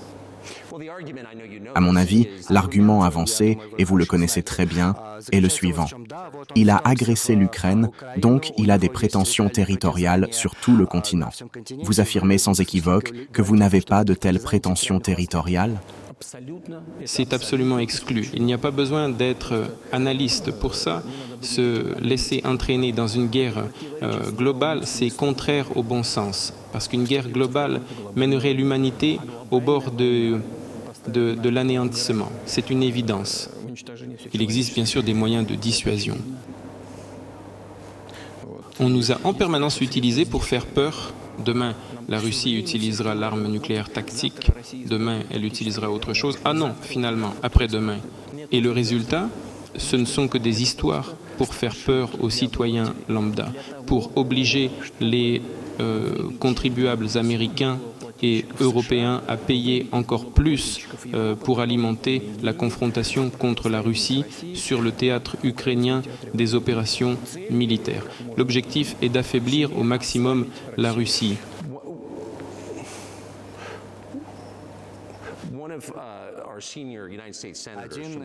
Un sénateur américain, Chuck Schumer, a dit Hier, il me semble, nous devons continuer à financer l'Ukraine, sans quoi, au bout du compte, des soldats américains seront obligés de se battre en Ukraine à la place des Ukrainiens. Que pensez-vous d'une déclaration comme celle-ci? C'est une, une provocation et une provocation de bas étage encore. Je ne comprends pas pourquoi des soldats américains devraient aller se battre en Ukraine. Des mercenaires américains y sont présents. Il y a surtout des mercenaires polonais. Ensuite, en deuxième position, viennent les mercenaires américains et les géorgiens en troisième. Euh, si quelqu'un envisage d'y envoyer des troupes régulières, cela mettra sans aucun doute l'humanité au bord d'un conflit très grave, global, c'est évident. Est-ce que euh, les États-Unis ont besoin de ça? Pourquoi faire? À des milliers de kilomètres du territoire national. Vous ne savez donc pas à quoi vous occuper Vous avez plein de problèmes euh, à la frontière, des problèmes d'immigration, des problèmes euh, liés à la dette nationale qui s'élève à plus de 33 milliards de dollars. Vous n'avez rien d'autre à faire. Il faut faire la guerre euh, en Ukraine est-ce qu'il ne vaudrait pas mieux se mettre d'accord avec la Russie, se mettre d'accord en partant de la situation telle qu'elle est aujourd'hui, comprenant que la Russie défendra ses intérêts jusqu'au bout et, l'ayant compris, retrouver le, le, bon sens et commencer à respecter notre pays, à tenir compte de ses intérêts et à chercher des solutions. À mon avis, euh, c'est bien plus intelligent et, et rationnel qui a fait exploser le gazoduc Nord Stream Vous, évidemment. J'étais pris ce jour-là. Je n'ai pas fait sauter Nord Stream. Euh, vous avez peut-être un alibi, mais la CIA n'en a pas. Vous avez des preuves que c'est l'OTAN ou la CIA qui l'ont fait? Écoutez, je ne vais pas rentrer dans les détails, mais dans ce genre de cas, on dit toujours cherche à qui le crime profite. Dans ce cas précis, il faut chercher non seulement à qui il profite, mais aussi celui qui a les moyens de le faire. Parce qu'il peut y avoir beaucoup de gens intéressés, mais plonger au fond de la mer Baltique et réussir cette explosion, tout le monde n'en a pas les moyens. Ces deux facteurs doivent être considérés ensemble. À qui cela profite et qui en a les moyens. Mais je ne comprends pas tout à fait. C'est l'acte de terrorisme industriel le plus important de l'histoire. Bien plus, cela a été aussi la plus importante émission de dioxyde de carbone dans l'atmosphère. Sachant que vous avez des preuves, vous et vos services spéciaux, pourquoi ne voulez-vous pas divulguer ces preuves et gagner la guerre de propagande? Il est très difficile de vaincre euh, les États-Unis dans une guerre de propagande puisque les États-Unis contrôlent tous les médias globaux et de nombreux médias européens, euh, des fondations américaines sont les bénéficiaires finaux des plus grands médias européens. Vous ne le saviez pas? Il est possible de se lancer là-dedans, mais comme on dit, euh, le jeu n'en vaut pas la chandelle. Le risque est de dévoiler nos sources euh, d'informations sans pour autant obtenir de résultats. Le monde entier comprend parfaitement ce qui s'est passé, même des analystes américains en parlent ouvertement. C'est vrai. Oui. Mais voici la question. Vous avez travaillé en Allemagne, tout le monde le sait, et les Allemands comprennent très bien que ce sont leurs partenaires de l'OTAN qui l'ont fait. Bien entendu, cela a nui à l'économie allemande. Alors pourquoi les Allemands restent-ils silencieux? Cela me rend perplexe. Pourquoi est-ce que les Allemands n'ont rien dit à ce sujet? Ça me surprend aussi mais les dirigeants allemands d'aujourd'hui ne défendent pas leur intérêt national, ils défendent les intérêts de l'ensemble de l'Occident. C'est la seule façon d'expliquer la logique de leurs actions ou de leur inaction. Après tout, euh, il ne s'agit pas uniquement du gazoduc Nord Stream 1 qui était sauté.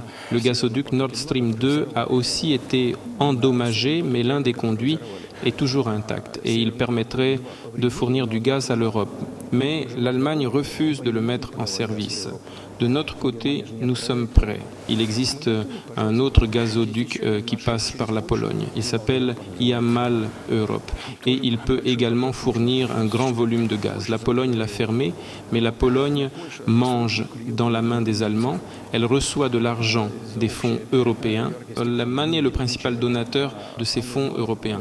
En quelque sorte, l'Allemagne nourrit la Pologne. Mais la Pologne a bloqué le gazoduc vers l'Allemagne. Pourquoi? Je ne comprends pas. Et puis il y a l'Ukraine à laquelle les Allemands fournissent des armes et donnent de l'argent. Le deuxième sponsor de l'Ukraine après les États-Unis en termes d'aide financière, c'est l'Allemagne. Deux gazoducs traversent le territoire de l'Ukraine. Les Ukrainiens en ont mis un à l'arrêt. On peut ouvrir le second et obtenir ainsi du gaz russe mais ils ne le font pas. Pourquoi les, Allemands ne disent-ils pas, euh, écoutez les gars, euh, nous euh, vous donnons de l'argent et des armes, ouvrez les vannes s'il vous plaît, laissez passer le gaz russe, nous achetons du gaz liquéfié en Europe à des prix exorbitants, ce qui réduit à zéro le niveau de notre compétitivité et de l'ensemble de l'économie. Ah, vous voulez qu'on vous donne de l'argent? Laissez-nous vivre normalement, laissez notre économie générer de l'argent et on vous donnera de l'argent en retour. Non, ils ne le font pas. Pourquoi? Posez-leur la question. Là aussi, qu'est-ce qu'ils ont dans la tête? C'est la même chose. Euh, les gens là-bas sont euh, très incompétents. Le monde est peut-être en train de se diviser en deux hémisphères, l'un avec de l'énergie bon marché et l'autre qui n'en a pas. Je voudrais vous poser une question. Le monde est désormais multipolaire. Pourriez-vous caractériser les alliances, les blocs, les partisans de tel ou tel camp?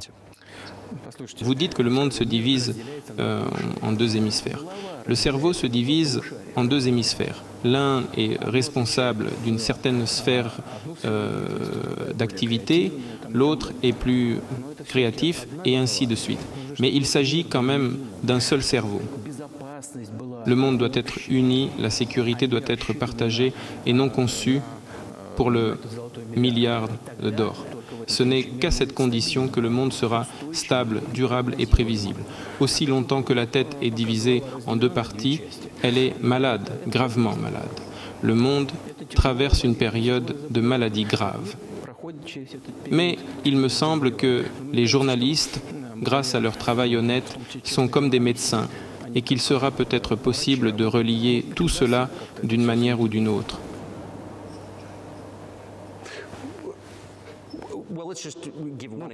Permettez-moi de citer un exemple.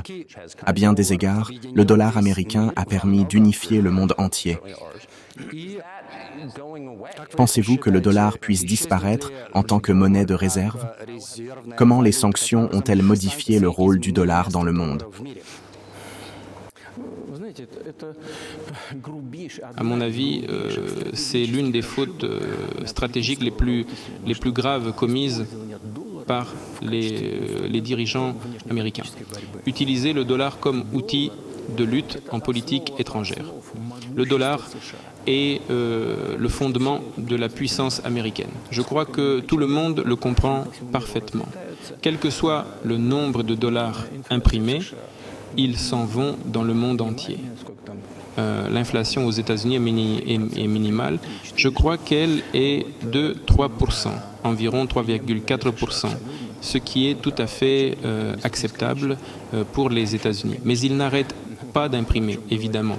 D'où vient la dette de 33 000 milliards de l'émission Hein, néanmoins, euh, c'est le principal moyen euh, de maintien de la puissance américaine dans le monde.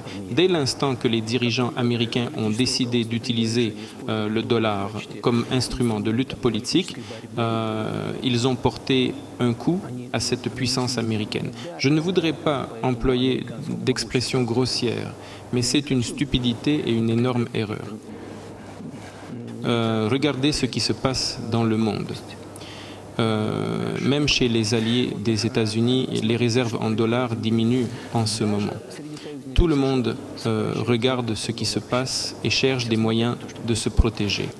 Mais si les États-Unis appliquent euh, des mesures restrictives à certains pays, tels que le blocage des paiements, le gel des avoirs et ainsi de suite, il s'agit d'un signal d'alarme gigantesque pour le monde entier. Qu'est-ce qui s'est passé dans, dans notre pays? Jusqu'en 2022, environ 81% des paiements dans le cadre des échanges extérieurs de la Russie se faisaient en dollars et en euros. En fait, les dollars représentaient environ 50% de nos règlements avec les pays tiers. Euh, et aujourd'hui, je pense que nous ne sommes plus qu'à 13%. Mais ce n'est pas nous qui avons interdit l'utilisation du dollar. Nous n'avons pas cherché à le faire. Les États-Unis ont décidé de limiter nos paiements en dollars.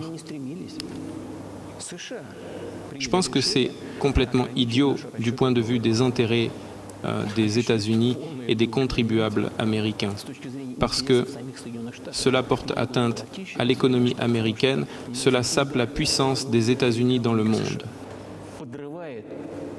À propos que les règlements en yuan représentaient environ 3%. Aujourd'hui, nous réglons 34% en roubles et à peu près le même montant, 34% environ en yuan.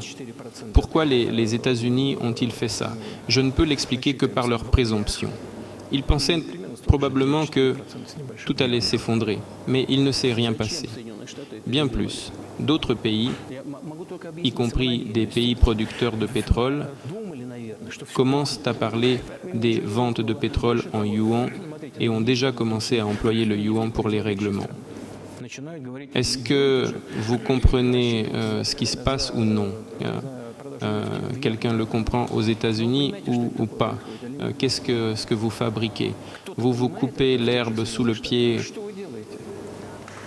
Demandez à n'importe quel expert, à n'importe quelle personne intelligente et qui réfléchit aux États-Unis ce que représente le dollar pour les États-Unis. Vous le détruisez vous-même. Je pense que c'est effectivement très juste. Question suivante. N'auriez-vous pas échangé une puissance coloniale contre une autre, plus douce? Les BRICS ne risquent-ils pas aujourd'hui d'être dominés par une puissance coloniale plus douce, la Chine? Pensez-vous que ce soit bon pour la souveraineté? Est-ce que ça vous préoccupe? Nous les connaissons, ces histoires d'horreur, parce qu'il s'agit d'une histoire d'horreur. Nous sommes voisins de la Chine, on ne choisit pas ses voisins, pas plus que sa famille. Nous partageons avec la Chine une frontière de plusieurs milliers de kilomètres. C'est la première chose. Et le deuxième point, c'est que nous sommes habitués à vivre ensemble depuis des siècles. Troisièmement, la philosophie euh, chinoise de la politique étrangère est pacifique. La vision chinoise de la politique étrangère est toujours à la recherche d'un compromis. Et c'est ce que nous constatons. Et voilà le point suivant. On nous dit toujours, et vous avez essayé de répéter cette vieille histoire de manière plus atténuée, mais il s'agit toujours de faire peur. Notre coopération avec la Chine s'accroît. La coopération entre la Chine et, l'Europe s'accélère, le rythme de sa croissance est plus rapide que celui de la coopération entre la Fédération de Russie et la Chine. Demandez aux Européens s'ils ont peur. Ils ont peut-être peur, je ne sais pas, mais ils, essayent de s'introduire sur le marché chinois à tout prix, surtout maintenant qu'ils sont confrontés à des problèmes économiques et les entreprises chinoises sont actives sur le marché européen. D'ailleurs, est-ce que euh, les entreprises chinoises euh, ne sont pas présentes aux États-Unis? C'est vrai, la ligne politique est d'essayer de limiter la coopération avec la Chine. Monsieur Carlson, à votre détriment. Vous le faites à votre détriment. En limitant la coopération avec la Chine, vous vous nuisez à vous-même. Il s'agit d'une question euh, délicate. Il n'y a pas de solution évidente et simple, tout comme avec le rôle euh, du dollar. Donc, euh, avant d'imposer des sanctions illégitimes du point de vue de la Charte des Nations Unies, il faut bien réfléchir. À mon avis, ceux qui prennent les décisions ont du mal à le faire.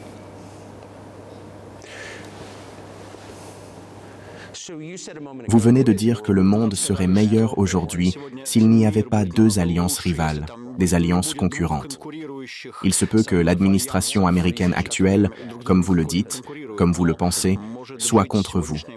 Mais la prochaine administration américaine, celle qui va succéder à Joe Biden, aura peut-être envie de rétablir le contact avec vous. Peut-être aurez-vous vous-même envie de le rétablir.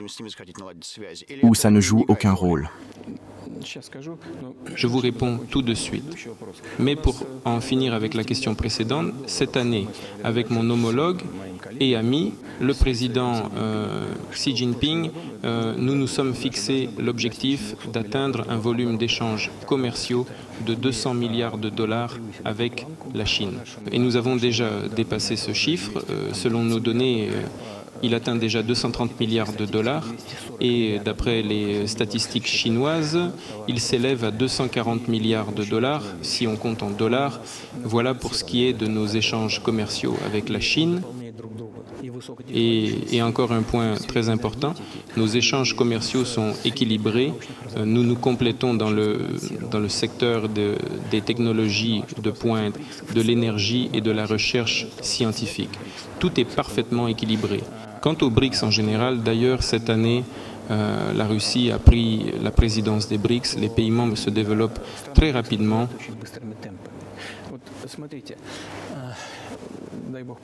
Si je me ne trompe pas, en 1992, euh, euh, la partie des pays de G7 dans l'économie mondiale était de 47%, alors qu'en 2022, elle a baissé jusqu'à peu près 30%. La partie des pays des BRICS en 1992 euh, n'a représenté que 16%. Mais aujourd'hui, elle, euh, elle, a dépassé le niveau de G7. Cela n'a aucun rapport avec euh, les développements en Ukraine. Il s'agit des tendances du développement du monde et de l'économie mondiale qui sont incontournables. Cela continuera ainsi. Il est impossible d'empêcher au soleil de s'élever. Il faut simplement s'y adapter. Comment les États-Unis s'adaptent-ils À l'aide de forces, notamment les sanctions, euh, pression, bombardement, application des forces armées? Il s'agit d'une arrogance. Vos élites politiques ne comprennent pas que le monde change selon les circonstances objectives. Maintenant, il faut prendre des décisions bien pensées à temps pour préserver son niveau de, si vous voulez, domination. De telles actions brutales, y compris envers la Russie et d'autres pays, mènent à un résultat contraire. Et aujourd'hui, c'est évident. Euh, mais vous m'avez demandé euh, si un autre dirigeant vient, pourrait-il changer quelque chose? Euh, Cela n'a rien à voir avec un dirigeant ou une personne concrète. J'ai eu de bonnes relations avec, par exemple, Bush je sais qu'aux États-Unis, il a été présenté comme une personne ordinaire qui ne réfléchit pas beaucoup. Je vous assure, ce n'était pas comme ça. Hum, je pense qu'il a fait pas mal d'erreurs à l'égard de la Russie. Mais je vous ai parlé de l'année 2008 euh, euh, et la décision prise à Bucarest d'ouvrir les portes de l'OTAN à l'Ukraine et ainsi de suite. C'était à son époque. Il a fait pression sur les Européens. Au niveau personnel, euh, nous avons entretenu de très bonnes relations avec lui. Il n'est pas moins euh, intelligent qu'un autre homme politique américain, russe ou européen. Je vous assure, il comprenait parfaitement ce qu'il faisait comme tout le monde. J'ai eu de bonnes relations avec Trump aussi. Euh, ce n'est pas la personnalité d'un leader qui importe, mais les sentiments des élites. Si si l'idée de dominance à tout prix par la force domine dans la communauté américaine, rien ne changera, ce sera pire. Mais si en fin de compte ils réaliseront que le monde change selon les circonstances objectives, et euh, il faut savoir s'y adapter en utilisant les avantages euh, que les États-Unis maintiennent encore, peut-être que quelque chose changera. Vous voyez, l'économie de la Chine est devenue la première au monde en parité de pouvoir d'achat. Euh, en termes de volume, ils ont dépassé les États-Unis il y a déjà longtemps. Puis viennent les États-Unis, l'Inde, il s'agit de 1,5 milliard de personnes, puis c'est le Japon et la cinquième est la Russie. Au cours de, l'année passée, la Russie est, est devenue la première économie européenne, malgré toutes les sanctions et restrictions. Vous le trouvez normal. Les sanctions, les restrictions, l'impossibilité des calculs en dollars, la déconnexion du SWIFT, les sanctions imposées sur nos euh, navires transportant le pétrole, sur nos avions, les sanctions euh, partout et surtout. Le plus grand nombre de sanctions au monde est imposé contre la Russie. Et pendant cette période, nous sommes devenus la première économie en Europe. Les outils auxquels recourent les États-Unis ne marchent pas. Il faut réfléchir à ce qu'il faut faire. Si l'élite dirigeante s'en rend compte, alors oui, le chef d'État va agir selon les attentes de l'électorat et des responsables qui prennent des décisions à des niveaux différents. Dans ce cas-là, quelque chose peut changer. Vous décrivez deux systèmes différents. Vous dites qu'un dirigeant agit dans les intérêts de l'électorat, mais en même temps, certaines décisions sont prises par les classes dirigeantes. Vous gouvernez le pays depuis de nombreuses années. D'après votre expérience, qu'en pensez-vous? Qui prend les décisions aux États-Unis? Je ne sais pas. Les États-Unis est un pays difficile qui est d'un côté conservatif, mais de l'autre qui est en évolution rapide. Ce n'est pas euh, facile pour nous de, le comprendre. Qui prend les décisions lors des élections? Est-ce possible de le comprendre lorsque chaque État a sa propre législation, chaque État régule lui-même et peut disqualifier un candidat des élections au niveau de l'État? Euh, il s'agit du système à deux niveaux qui est très difficile pour nous à comprendre. Euh, bien entendu, il y a deux partis euh, qui sont euh, dominants, les républicains et les démocrates. Et dans le cadre de ce système des partis, il y a des centres qui prennent et préparent les décisions. Ensuite, euh, pourquoi, à mon avis, après la chute euh, de l'Union soviétique, ont mené à l'égard de la Russie une politique de pression qui était erronée, grossière et n'avait aucun fondement. Il s'agit en fait d'une politique de pression. Euh, l'expansion de l'OTAN, le, soutien des séparatistes dans le Caucase, la création du système de défense euh, antimissile, ce sont des éléments de, pression, pression, pression, pression. Ensuite, l'implication de, l'Ukraine à l'OTAN, il s'agit quand même de pression. Pourquoi? Je crois que c'est également parce qu'on a créé euh, des capacités de, production excessives. Pendant la lutte euh, avec l'Union soviétique, on a créé et formé de nombreux centres et spécialistes à travers l'URSS qui ne pouvaient faire rien d'autre. Ils croyaient euh, réussir à convaincre la direction politique. Il faut continuer à battre la Russie, à essayer de la détruire, à créer euh, sur son territoire plusieurs quasi-États et à les soumettre euh, séparément et à utiliser leur potentiel pour la lutte éventuelle avec la Chine.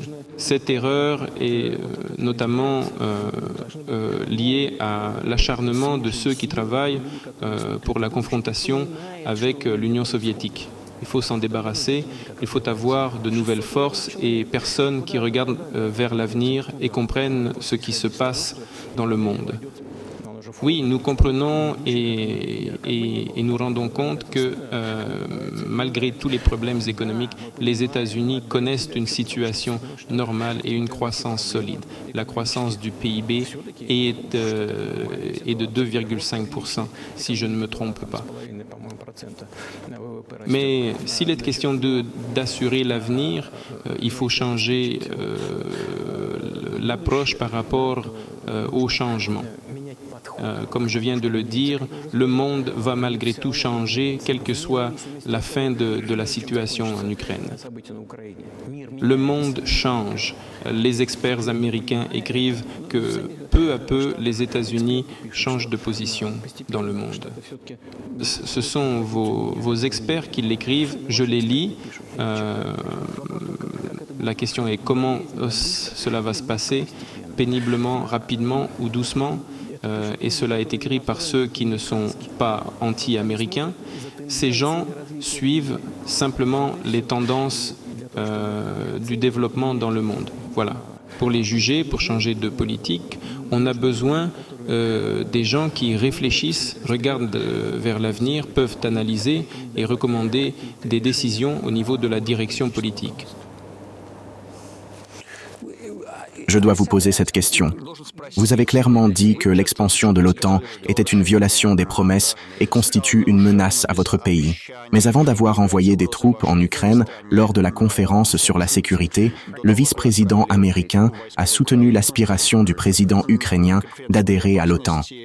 Pensez-vous que cela ait également provoqué des hostilités?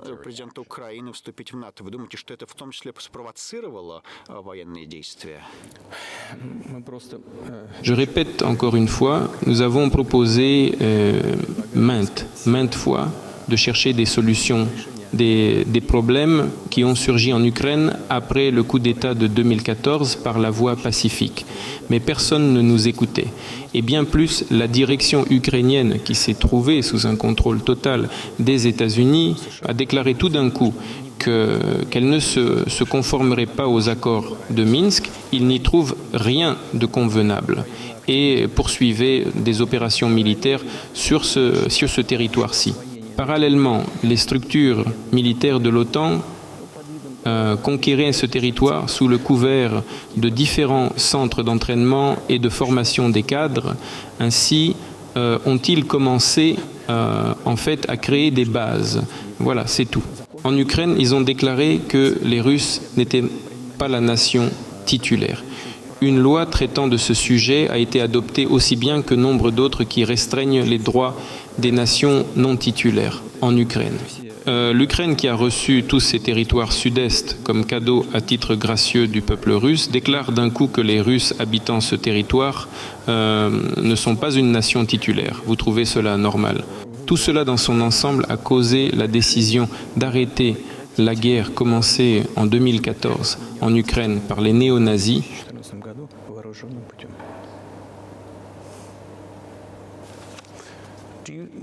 Pensez-vous que Zelensky ait la liberté de mener des négociations de règlement de ce conflit?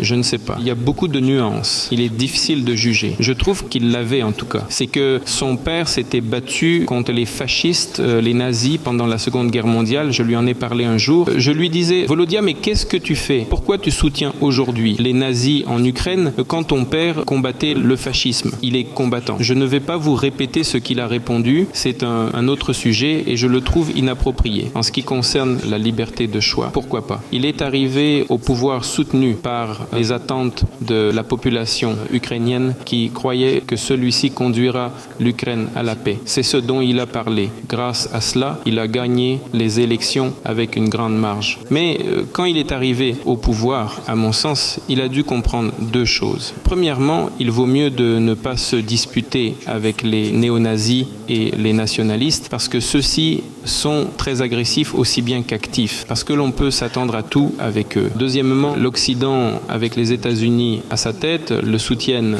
et soutiendront toujours ceux qui confronteront la Russie. C'est profitable et sûr. C'est pour ça qu'il a pris cette position pertinente au mépris de sa promesse à son peuple d'arrêter la guerre en Ukraine. Il a trompé ses électeurs.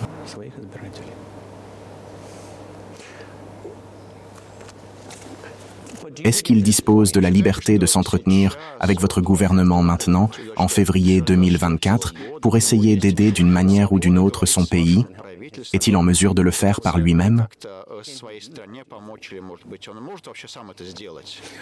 Pourquoi pas Il se croit la tête du pays, il a remporté les élections. Cependant, nous, en Russie, nous estimons que la source primaire des événements après 2014 a été un coup d'État et donc, dans ce sens, même les autorités au pouvoir sont défectueuses. Mais lui, il se croit le président et les États-Unis lui reconnaissent son rôle de même que toute l'Europe et presque tout le monde restant. Pourquoi pas? Il est en mesure de le faire. Nous avons tenu les négociations avec l'Ukraine à Istanbul. Nous sommes parvenus à un accord.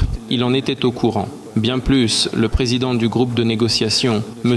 Arakamia, dirige jusqu'à maintenant la fraction du parti au pouvoir du parti du président à la.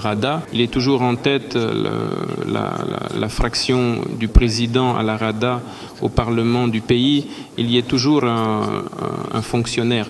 Il a même signé au préalable euh, ce document dont je vous parle. Il a déclaré ensuite euh, au grand public euh, à travers le monde entier qu'ils étaient prêts de signer le document, mais M. Johnson, le Premier ministre britannique à l'époque, est venu et les a dissuadés en disant qu'il valait mieux mener la guerre contre la Russie, que l'Occident leur donnerait tout pour qu'ils récupèrent ce qui a été perdu lors des combats contre la Russie. Et il a dit qu'ils ont accepté cette proposition. Regardez, sa déclaration est publiée. Il a dit cela ouvertement. Peuvent-ils revenir sur cela ou non? La question est plutôt s'ils le veulent euh, ou pas. Après cela, en outre, euh, Monsieur le président ukrainien a publié un décret interdisant de tenir de négociations avec nous, qu'il annule ce décret. Nous, nous n'avons jamais renoncé à des négociations. Nous n'entendons que la Russie est-elle prête Est-elle prête? Mais nous n'y avons pas renoncé. Et eux, ils l'ont fait ouvertement. Bon, qu'il annule son décret et entame des négociations. Nous n'y avons pas renoncé. Pour ce qui est du fait qu'ils se sont soumis soit aux exigences, soit aux recommandations de Monsieur Johnson, l'ancien Premier ministre britannique. Je trouve cela absurde et, comment dirais-je, très triste parce que, d'après M. Arakamia, il y a encore un an et demi, nous aurions pu mettre fin aux hostilités, mettre fin à cette guerre, mais les Britanniques nous ont convaincus et nous y avons renoncé. Où est-il maintenant, M. Johnson? Avec cela, la guerre se poursuit.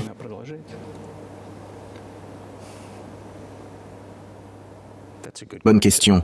Pourquoi l'a-t-il fait? Ayez aucune idée, voilà, je ne le sais pas moi-même. Euh, C'était une, une, une, attitude commune. Pour certaines raisons, tout le monde avait euh, cette illusion que la Russie pouvait être vaincue sur le champ euh, de bataille, par présomption, sincèrement, mais non pas avec une, une grande sagesse.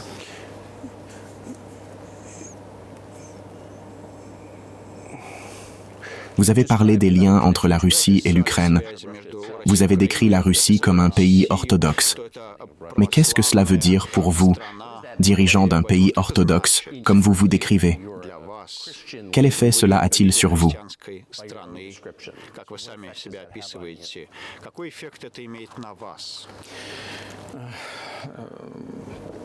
Comme je l'ai déjà dit, en 988, euh, le grand prince Vladimir a baptisé la Russie médiévale.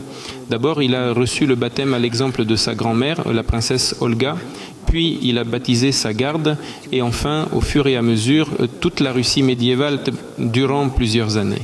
C'était un long processus. Cette transition du paganisme au christianisme a pris beaucoup de temps.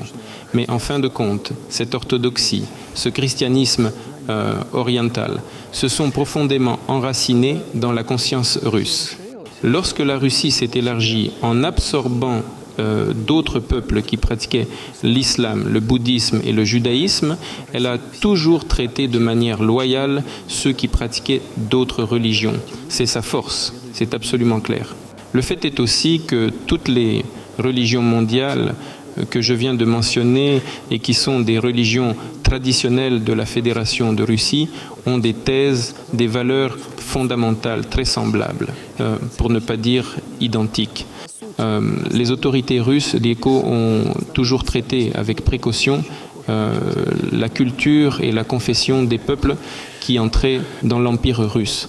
Cela, à mon avis, constitue une base à la fois de sécurité et de stabilité de la souveraineté euh, russe, parce que tous les peuples qui habitent la Russie la considèrent comme leur patrie. S'il y a, par exemple, euh, des personnes d'Amérique latine qui s'installent euh, chez vous, ou euh, voici un autre exemple plus clair et compréhensible. En Europe, ils arrivent chez vous ou dans les pays européens, mais à partir de leur patrie historique.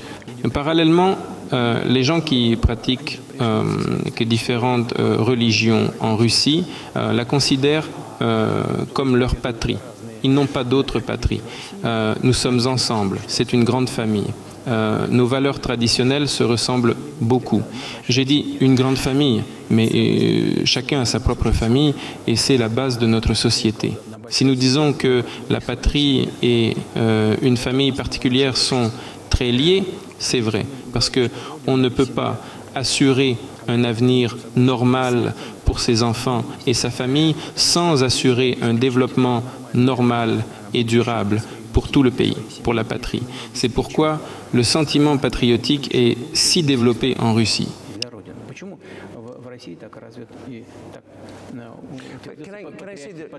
Si vous me permettez, les religions sont différentes. En fait, le christianisme est une religion non violente. Le Christ nous dit de tendre l'autre joue, de ne point tuer et ainsi de suite. Mais comment un dirigeant peut-il être chrétien s'il doit tuer quelqu'un d'autre? Comment peut-on concilier avec cette contradiction?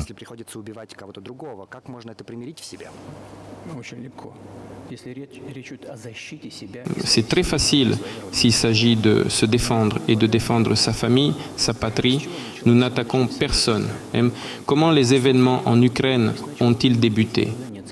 Par un coup d'État et par le déclenchement des hostilités euh, dans le Donbass, voilà comment nous nous défendons. Nous défendons notre population, notre patrie et notre avenir en ce qui concerne la, religion en général, elle ne consiste pas en des manifestations extérieures, ni à aller chaque jour à l'église ou à se frapper la tête contre le sol. Elle est dans le cœur. Notre culture est axée sur l'homme. Euh, euh très connu en Occident comme un génie de la culture russe et de la littérature russe, a beaucoup parlé de l'âme russe. La société occidentale est, euh, est quand même plus pragmatique. Euh, L'homme russe, le citoyen russe, réfléchit plus à l'éternité, aux valeurs morales et éthiques. Peut-être que vous ne serez pas d'accord, je ne sais pas, mais euh, la culture occidentale est quand même plus pragmatique. Je ne dis pas que c'est mal, car cela permet aux milliards d'or d'aujourd'hui d'obtenir de bons résultats dans la production, même dans les sciences et ainsi de suite. Il n'y a, rien de mal. Je dis juste que bien qu'on se ressemble, nos esprits sont un peu différents.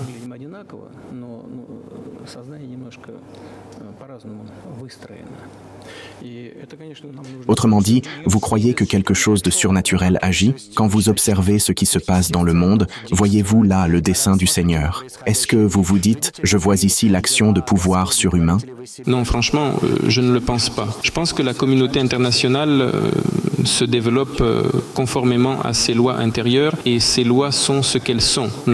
On ne peut pas y échapper, c'est ainsi depuis toujours dans l'histoire de l'humanité. Certains peuples et pays se sont développés, multipliés, se sont renforcés et enfin ont quitté la scène internationale dans l'état auquel ils s'étaient habitués. Je n'ai probablement pas besoin de citer des exemples. On peut commencer par les conquérants de la Horde, Gengis Khan et la Horde d'Or, et terminer par le grand empire romain. Dans l'histoire de l'humanité, il n'y a probablement plus eu un empire tel que le grand empire romain. Toutefois, euh, les barbares ont accumulé peu à peu leur potentiel. Et sous leur coup, l'Empire romain s'est effondré parce que les barbares sont devenus de plus en plus nombreux. Ils ont commencé à bien se développer en général, euh, comme on le dit euh, aujourd'hui, économiquement, à se renforcer. Et ce régime imposé au monde entier par le grand Empire romain s'est effondré. Certes, il a mis longtemps à s'effondrer, 500 ans, c'est-à-dire que cette décadence du grand empire romain a duré 500 ans. Euh, la situation actuelle est différente en ce que les processus de changement se déroulent beaucoup plus vite qu'à l'époque du grand empire romain.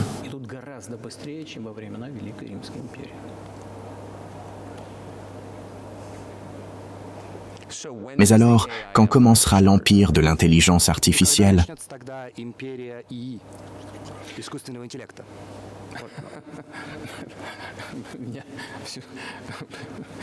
euh, vous me faites me plonger dans des questions de plus en plus difficiles. Euh, pour y répondre, il faut être un spécialiste dans le domaine des grands nombres, de cette intelligence artificielle euh, l'humanité euh, est euh, confrontée à plusieurs menaces. Je pense notamment aux recherches dans le, le domaine de la génétique qui peuvent créer un, un, un surhomme, un homme spécial, euh, guerrier, savant, athlète. On dit qu'aux États-Unis, euh, Elon Musk a déjà implanté une puce dans le, le cerveau d'un homme. Qu'en pensez-vous? Je crois qu'il est impossible d'arrêter Musk car il fera quand même euh, ce qu'il pense euh, devoir faire. Mais il faut négocier avec lui en, quelque sorte. Il faut chercher euh, un moyen de le convaincre. Je pense que c'est un homme intelligent. Je suis sûr qu'il est intelligent. Donc il faut se mettre d'accord avec lui en quelque sorte sur le fait que ce processus doit être officialisé, soumis à des règles. Euh, L'humanité devrait, devrait bien sûr réfléchir à ce qui peut euh, lui arriver par suite du développement des recherches et des technologies euh, de pointe dans le domaine de la génétique ou de l'intelligence artificielle. On peut prévoir approximativement ce qui va se passer. C'est pourquoi, lorsque l'humanité a senti que son existence était menacée par les armes nucléaires, tous les détenteurs d'armes nucléaires se sont mis d'accord entre eux parce qu'ils comprenaient bien qu'une utilisation négligente de ces armes pouvait conduire à un anéantissement total. Euh, Lorsqu'on aura enfin compris que le développement euh, illimité et incontrôlé de l'intelligence artificielle ou de la génétique ou d'autres disciplines modernes, qu'on ne peut pas arrêter parce qu'il y aura quand même des recherches dans ces domaines, de même qu'il était impossible de cacher à l'humanité ce qu'était la, poudre à canon, il est impossible euh, d'arrêter les recherches dans tel ou tel domaine. Ces recherches se poursuivront malgré tout, mais lorsque l'humanité se sentira menacée, l'humanité en général, il sera alors temps de négocier entre États sur la manière de réguler ça. Merci beaucoup pour le temps que vous nous avez consacré. Je voudrais vous poser une autre question. Evan Gershkovich, 32 ans, journaliste américain, est en détention depuis plus d'un an. Cette histoire a fait beaucoup de bruit aux États-Unis. Je voudrais vous demander si vous seriez prêt à faire un geste de bonne volonté, à le libérer pour que nous l'emmenions aux États-Unis.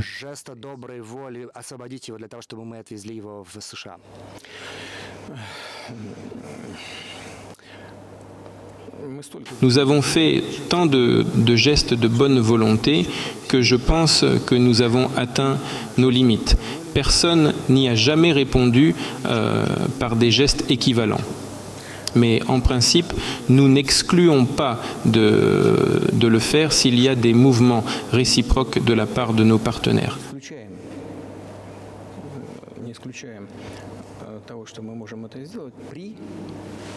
Quand je dis euh, partenaires, je parle avant tout des représentants des services spéciaux. Ils sont en contact mutuel et discutent de ce problème. Nous n'avons pas de tabou quant à la résolution de ce problème. Nous sommes prêts à le résoudre, mais il y a certaines conditions qui sont discutées via des canaux partenaires des services spéciaux. Je pense qu'on peut s'entendre là-dessus.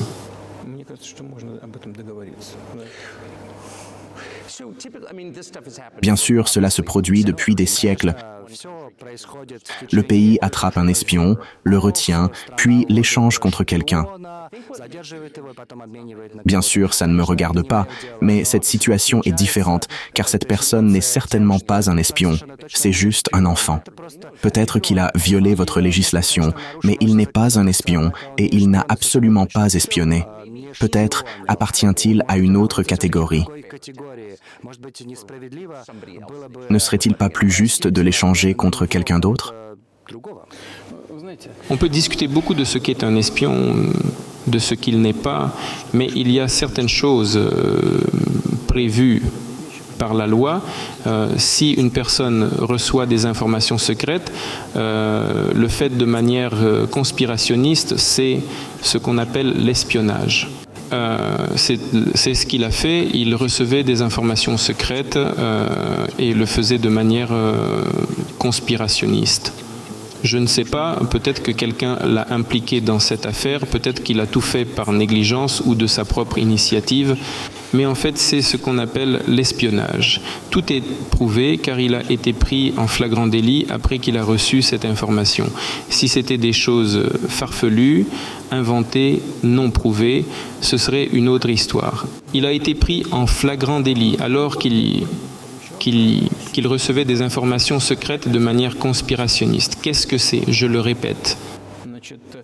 Êtes-vous en train d'affirmer qu'il travaillait pour le gouvernement américain, pour l'OTAN, ou est-ce simplement un journaliste qui a reçu des informations qui n'auraient pas dû se retrouver entre ses mains? Il me semble qu'il y a une différence entre ces deux catégories. Euh, je, je ne sais pas pour qui il travaillait. Mais, je le répète, obtenir des informations secrètes euh, de manière euh, conspirationniste s'appelle de l'espionnage. Euh, il travaillait pour les services secrets américains ou pour d'autres structures. Je ne pense pas qu'il ait travaillé pour Monaco. Il est peu probable que Monaco soit intéressé par cette information. Mais les services secrets doivent s'entendre entre eux. Il y a certains progrès en la matière. Il y a des gens qui, euh, à notre avis, ne sont pas liés euh, aux services de renseignement. Et écoutez, si je vous dis qu'il y a une personne dans un pays allié des États-Unis qui, pour des raisons patriotiques, a éliminé un bandit dans l'une des capitales européennes. Pendant ces événements euh, au Caucase, vous savez ce que le bandit faisait? Je n'ai pas envie de le dire, mais je le dirai quand même. Il a mis nos soldats capturés sur la route et à bord d'une voiture, il a roulé sur leur tête.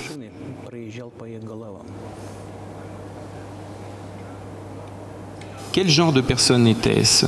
Était-ce un être humain? Un compatriote l'a éliminé dans l'une des capitales européennes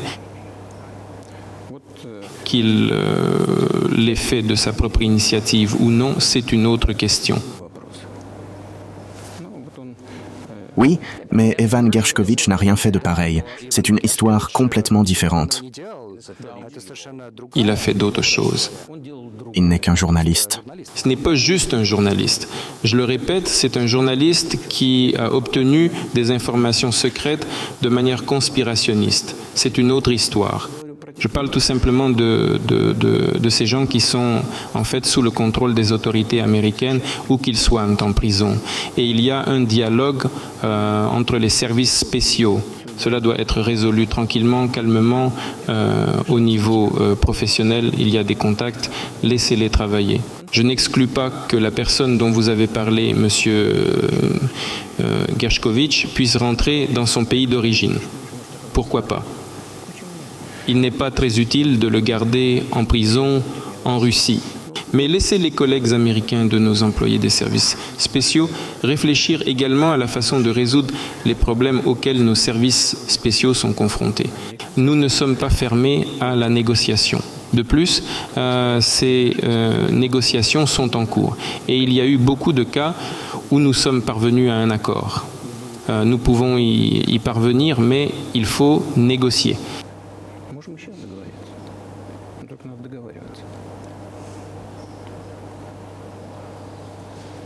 J'espère que vous le libérerez. Merci beaucoup, Monsieur le Président. J'aimerais aussi euh, qu'il parte, qu'il rentre à la maison après tout. Je le dis sincèrement. Hein. Euh, je répète, le dialogue est en cours. Plus nous euh, rendons public des choses de ce genre, plus il est difficile de les résoudre. Tout doit se passer discrètement. Honnêtement, je ne sais pas si ça marche avec la guerre. Si vous permettez, j'aimerais vous poser une autre question. Peut-être que vous ne voudrez pas y répondre pour des raisons stratégiques, mais ne craignez-vous pas que ce qui se passe en Ukraine puisse conduire à quelque chose à grande échelle de beaucoup plus effrayant? Seriez-vous prêt et avez-vous le désir d'appeler, par exemple, les États-Unis et de leur dire « et si nous négocions » Écoutez, je vous l'ai déjà dit, nous n'avons pas refusé de, négocier. Nous ne refusons pas. Euh, C'est l'Occident. Et aujourd'hui, euh, euh, l'Ukraine, qui est sans doute un satellite des États-Unis. C'est évident.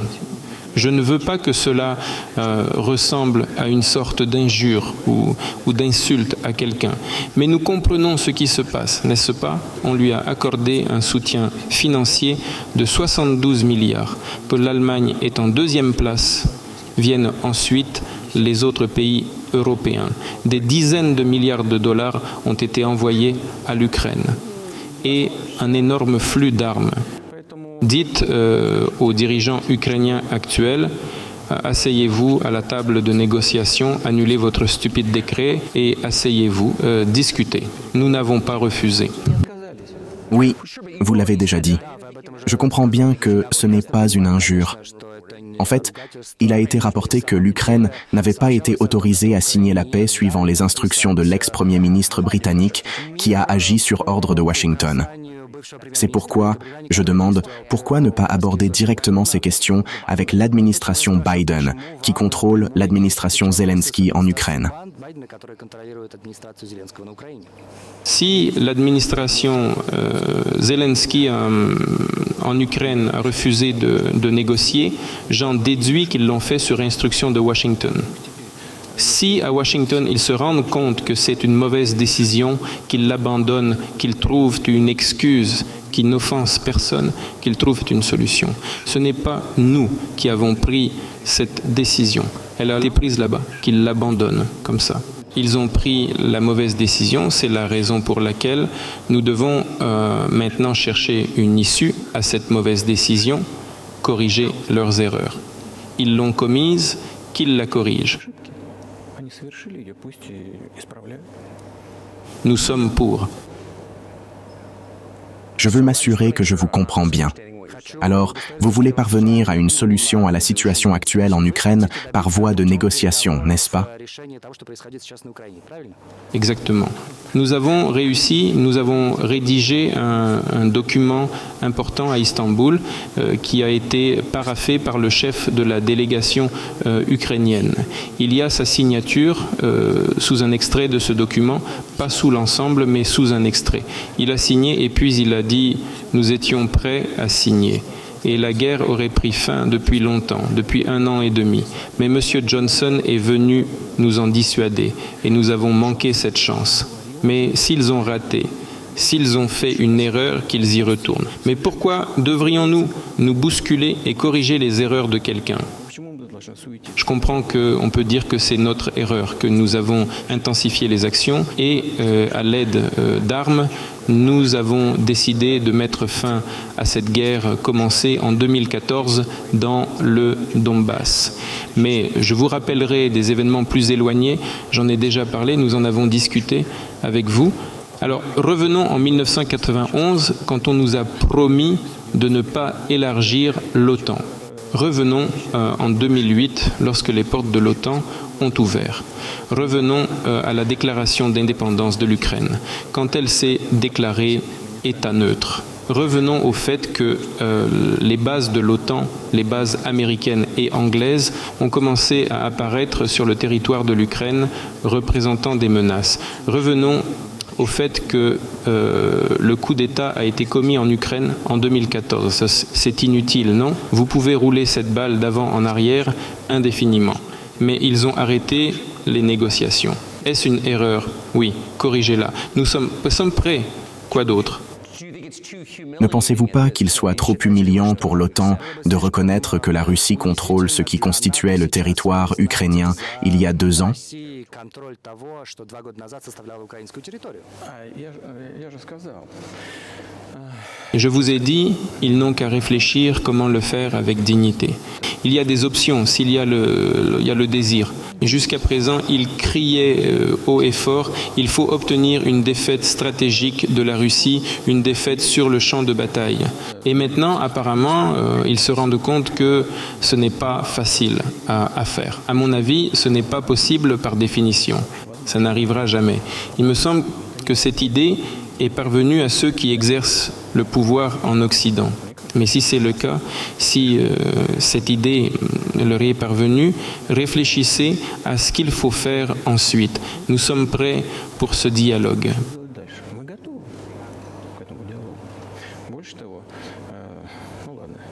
Seriez-vous prêt à dire, par exemple, à l'OTAN, Félicitations, vous avez gagné, laissons maintenant la situation en l'état où elle se trouve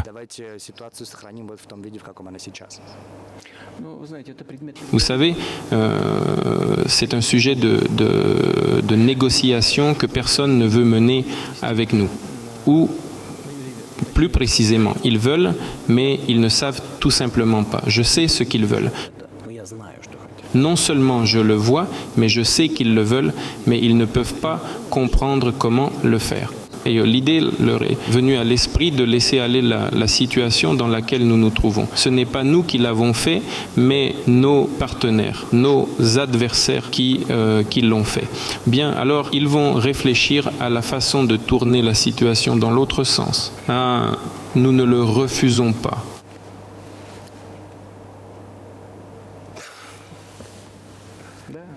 Euh, ce serait drôle si ce n'était pas euh, si triste. La mobilisation sans fin en Ukraine, euh, l'hystérie, des problèmes internes, tout ça.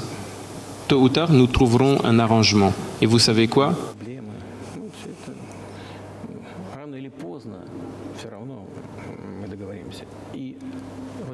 Peut-être que cela sonnera étrange dans la situation actuelle. De toute façon, les relations entre les peuples seront rétablies. Ça prendra beaucoup de temps, mais elles se rétabliront. Je vais vous donner des exemples complètement insolites. Sur le champ de bataille, il y a un combat, un affrontement. C'est un exemple concret. Juste une seconde. Un exemple concret, les soldats ukrainiens ont été encerclés. C'est un exemple concret de la vie, des combats. Nos soldats leur crient euh, Il n'y a aucune chance, rendez-vous. Sortez et vous resterez en vie, rendez-vous. Et soudain, en réponse, on crie en russe, dans un bon russe Les Russes ne se rendent pas. Tout le monde est mort. Ils se sentent toujours russes. En ce sens, euh, ce qui se passe est dans une certaine mesure une, euh, guerre civile en partie. Euh, tout le monde en Occident pense que euh, les combats ont séparé à jamais une partie du peuple russe d'une autre. Pas du tout. La réunion aura lieu. Elle n'a jamais disparu nulle part. pourquoi les autorités ukrainiennes séparent-elles l'Église orthodoxe russe? Parce qu'elle n'unit pas le territoire, mais l'âme. Et personne ne peut la séparer.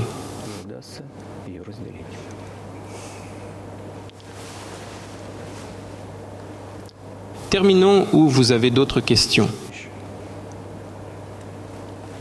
C'est tout alors. Merci beaucoup, Monsieur le Président.